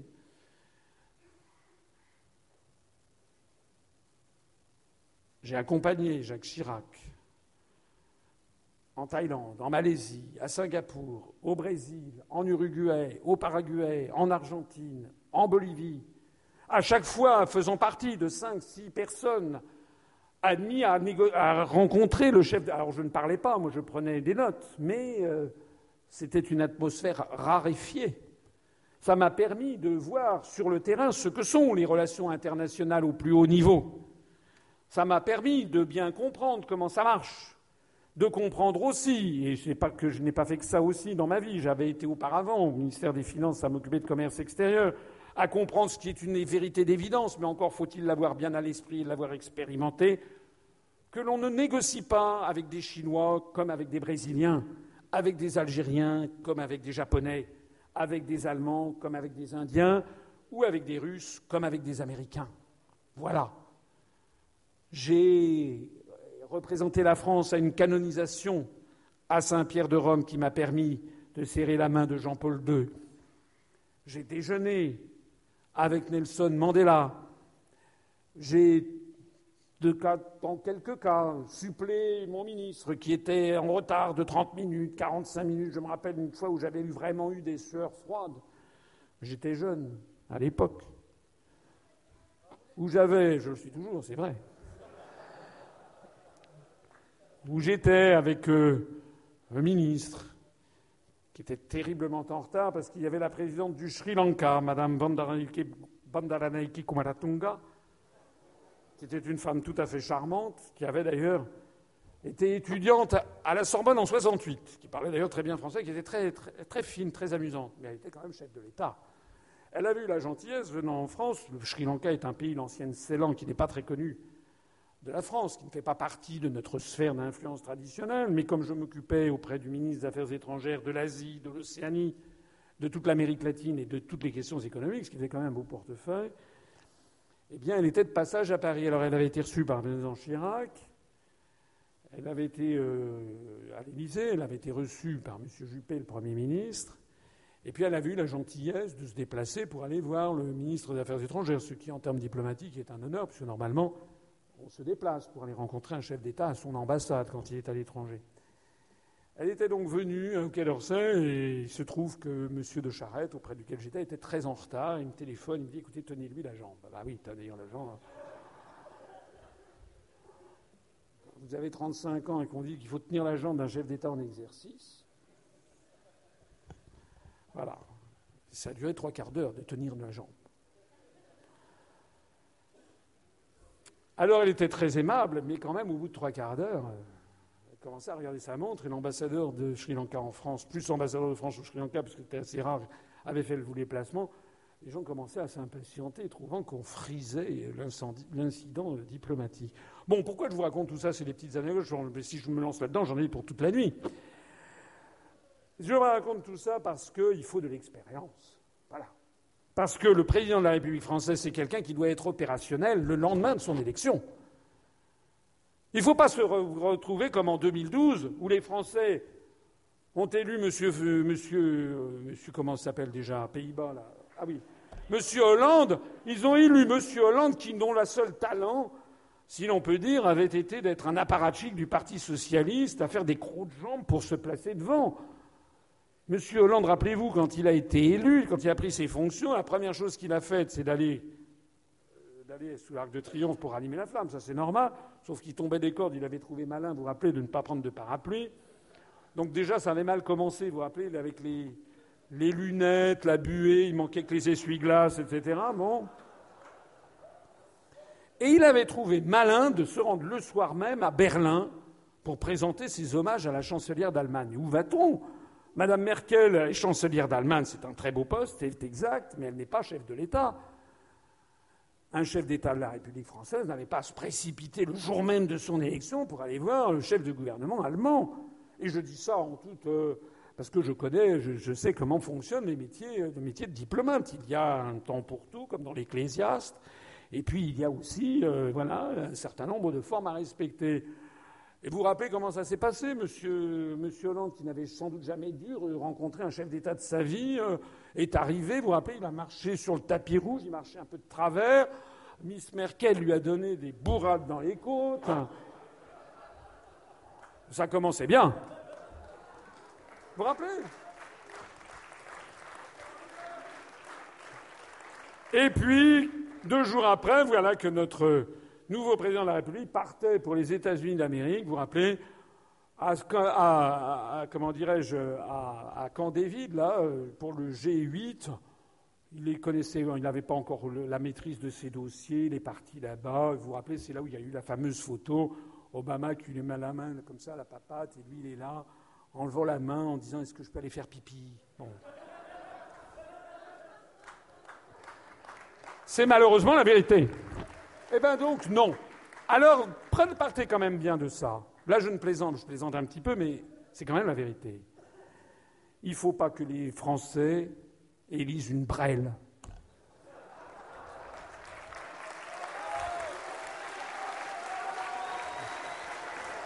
Parce qu'il y va, parce qu'il y va de nos intérêts nationaux.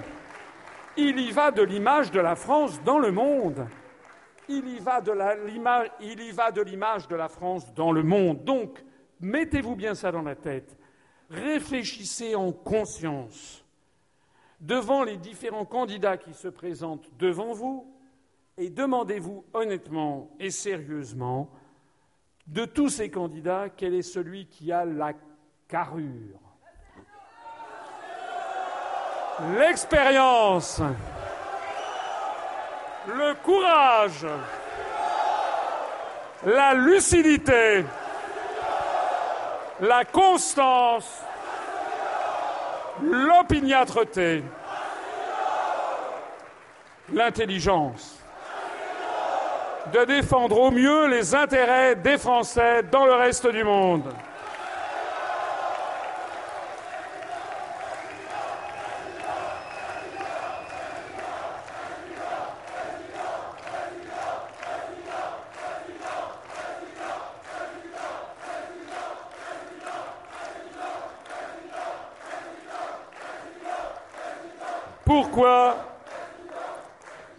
Me faire confiance Est-ce que je suis un homme de terrain qui écoute ce que disent et pensent les Français?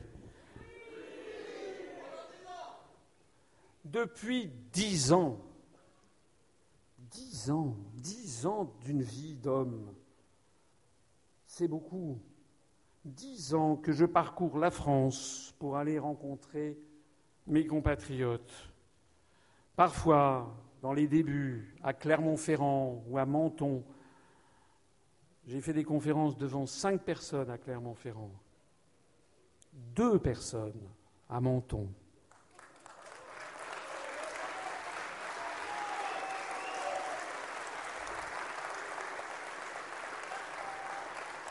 Et moi, quand je me déplace, depuis dix ans, euh, il n'y avait pas de garde du corps. Je ne suis pas euh, comme de ces euh, responsables, ou plus exactement des irresponsables, qui n'ont pas de réponse aux questions que vous leur posez, de ces dirigeants politiques qui euh, ne sortent de leur tour d'ivoire que lorsqu'il y a une élection, et encore sont-ils entourés de deux ou trois rangées de gardes du corps, ce qui n'empêche pas certains de se ramasser des œufs en pleine poire.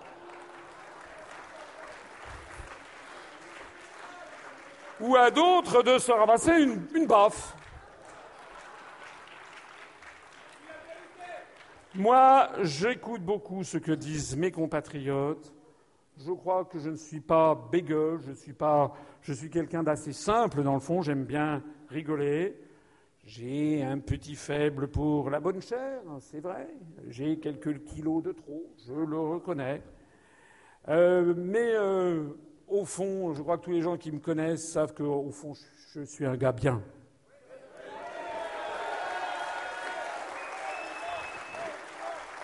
C'est pas vrai?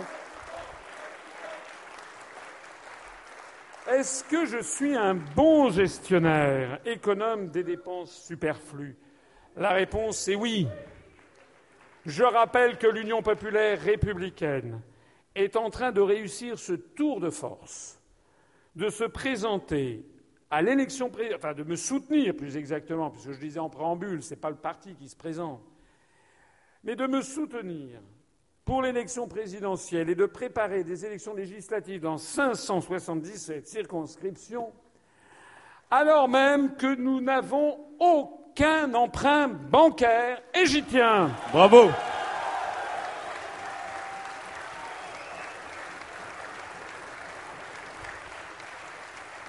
Nous ne faisons pas comme monsieur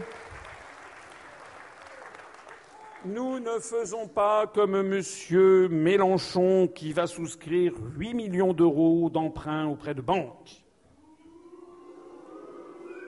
Nous ne faisons pas comme Mme Le Pen qui va chercher un chèque aux Émirats. Un chèque aux Émirats, vous avez compris? Ou euh, je ne sais quel financement euh, russe quand il ne s'agit pas de se faire financer par son papa, qui par ailleurs elle a foutu à la porte. Nous n'allons pas non plus euh, dévaliser des milliardaires âgés.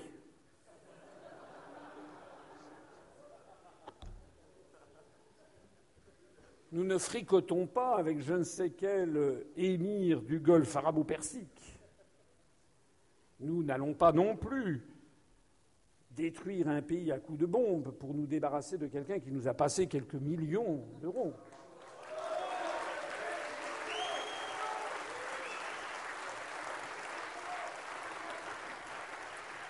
Nous n'allons pas non plus à Londres ou à New York pour aller tendre la sébille à des milliardaires de la City ou de Wall Street pour qu'ils vous permettent de financer la parution d'un ouvrage qui s'appelle Révolution.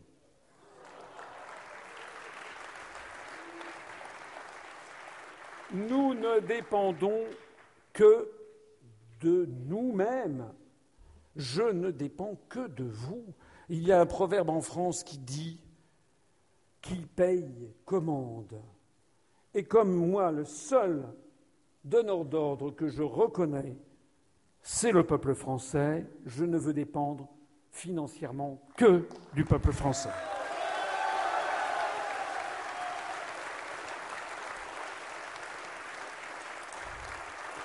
D'ailleurs, si je suis élu président de la République et si nous avons une majorité à l'Assemblée, nous rajouterons ça au programme législatif, je l'avais dit mais il n'a pas été encore mis, nous proposerons une loi pour interdire dans le financement des partis politiques les prêts bancaires à égalité avec l'interdiction qui est faite à toute société de faire des dons.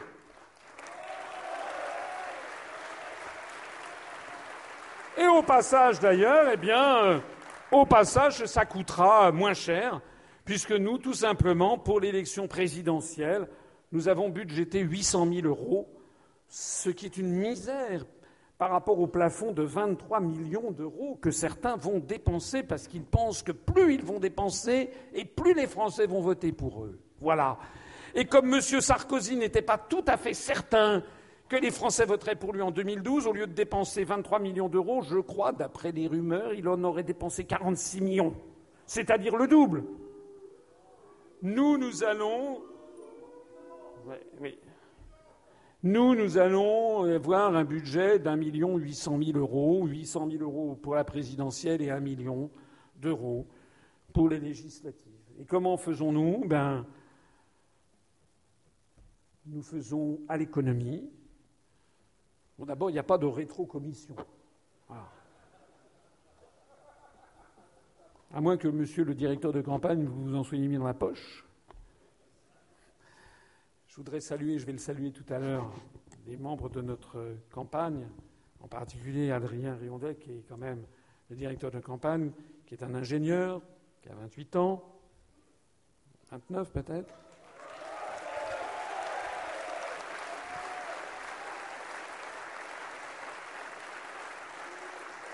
qui est passé par les mines de Paris,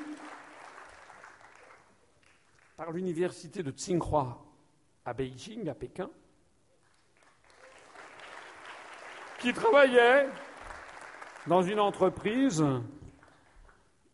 où il s'occupait de choses qui ne l'intéressaient pas du tout, mais où il gagnait beaucoup d'argent, et où il a accepté de laisser tomber cette entreprise et d'être l'un des six salariés de l'UPR, où, en dépit de ses diplômes, il a accepté de diviser son salaire par euh, trois pour être payé au SMIC. Voilà. Nous, nous n'avons aucun endettement, alors que je rappelle que, par exemple, les républicains, d'après ce que j'ai vu il y a quelque temps de ça, ont un endettement de 55 millions d'euros et que leur situation bilancielle nette est négative de moins 35 millions d'euros. Donc si M. Fillon vient me donner des conseils de bonne gestion au moment de la campagne, s'il vient me dire qu'il faut être économe des deniers publics, je crois que les circonstances font qu'il évitera peut-être ce genre de sujet. Mais quand même, eh nous, nous lui répondrons. Et moi, je lui répondrai Mais Monsieur Fillon, vous avez été pendant cinq ans Premier ministre de M. Sarkozy. Vous avez copartagé la responsabilité d'avoir augmenté l'endettement public français de 500 à 600 milliards d'euros en cinq ans, c'est énorme. 500 à 600 milliards d'euros en cinq ans, on n'a jamais vu ça depuis Vercingétorix. Il a en plus de ça coparticipé à la vente de 20% du stock d'or des Français au plus bas. Et il n'est même pas capable d'avoir avec son mouvement politique, les Républicains, un parti qui ne soit pas dans la main des banques, puisque sa situation bilancielle est négative de 35 millions d'euros. Je dirais donc à M. Fillon, surtout, taisez-vous.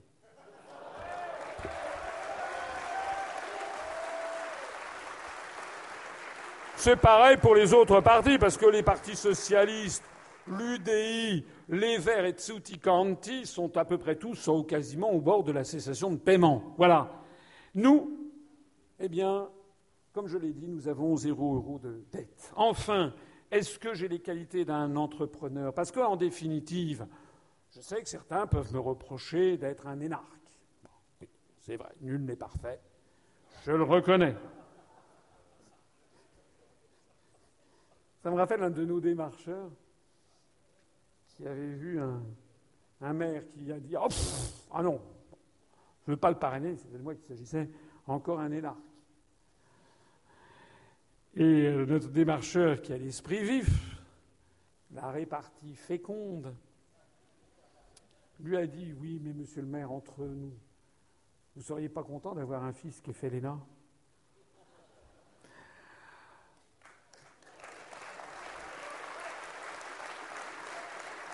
Parce que figurez-vous que chez les énarques, c'est comme dans toute société humaine, il y a de tout.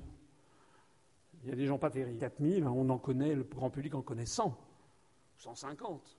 Ceux qui font de la politique sont très, très, très, très minoritaires.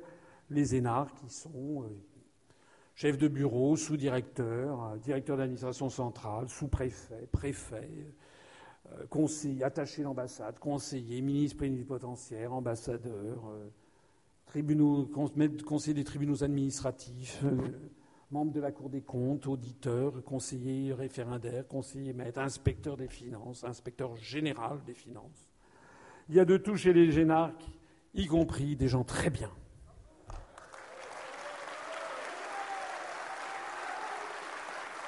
Je signale d'ailleurs au passage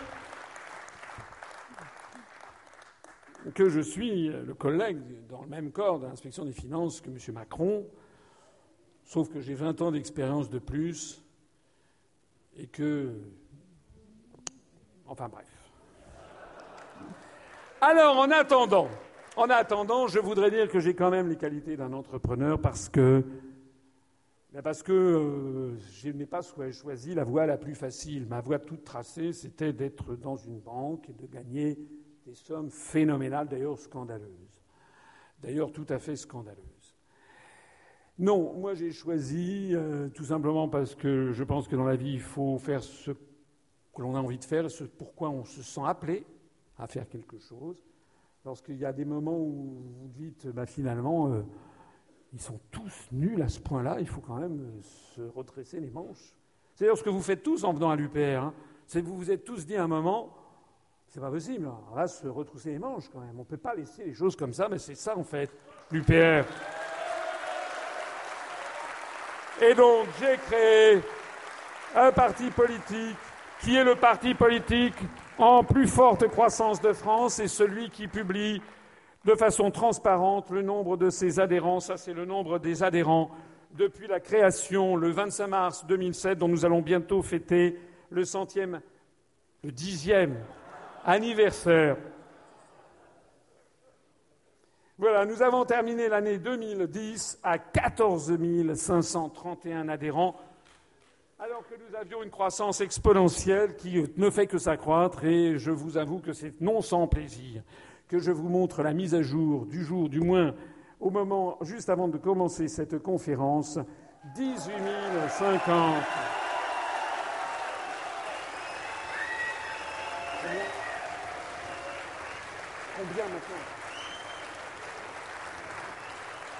Nous sommes actuellement au rythme de 250 à 400, enfin 350, 250 à 300 adhérents de plus par jour depuis les parrainages.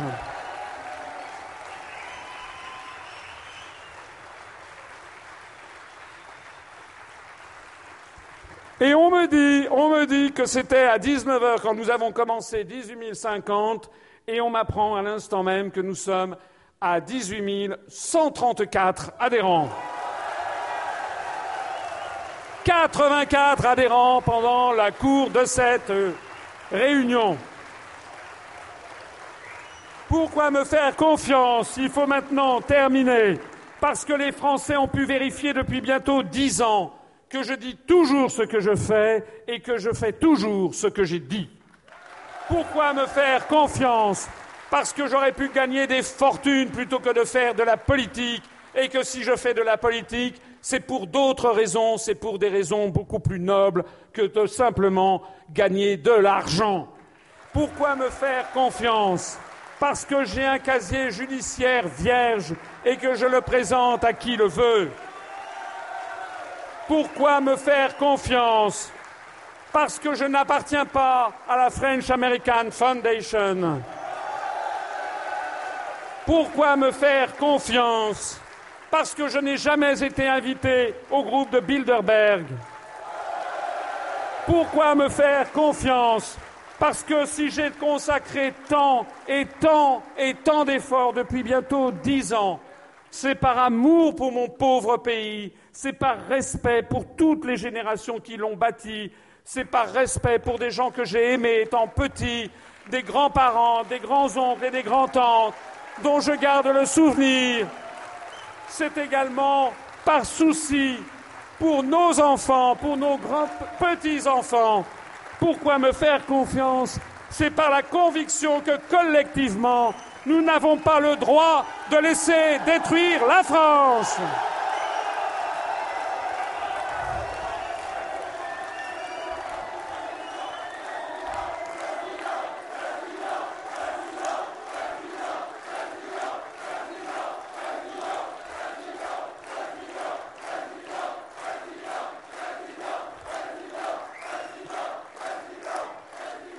Et je vous le dis du fond du cœur, nous allons gagner parce que nous avons raison.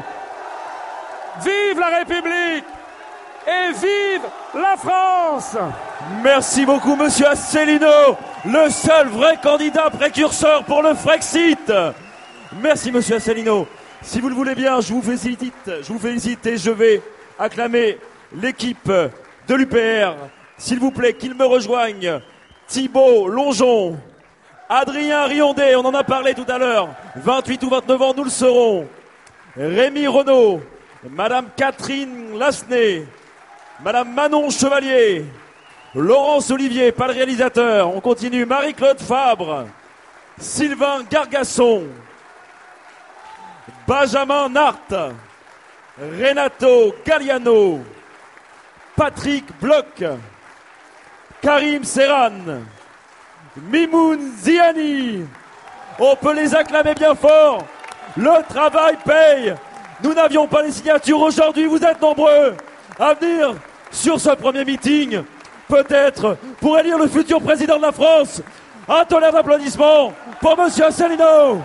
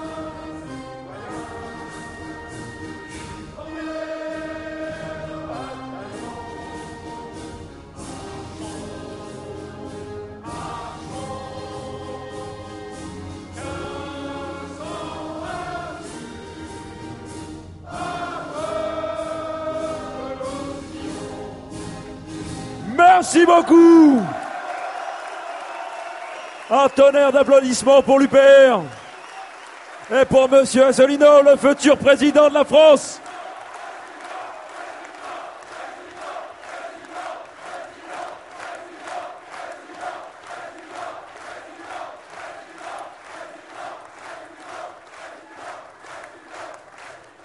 Merci, merci du fond du cœur à toutes et à tous pour un premier meeting, alors même que la campagne n'a pas vraiment démarré, c'est une excellente initiative que nous avons prise et vous avez répondu de façon merveilleuse à ce premier appel. C'est d'excellent augure pour la suite des événements. Je vous suggère, je vous demande de venir massivement le samedi 25 mars pour fêter tous ensemble le dixième anniversaire de l'Union populaire républicaine à la porte de la Villette, où il y a déjà, il y a déjà plus de 4500 personnes inscrites. Merci.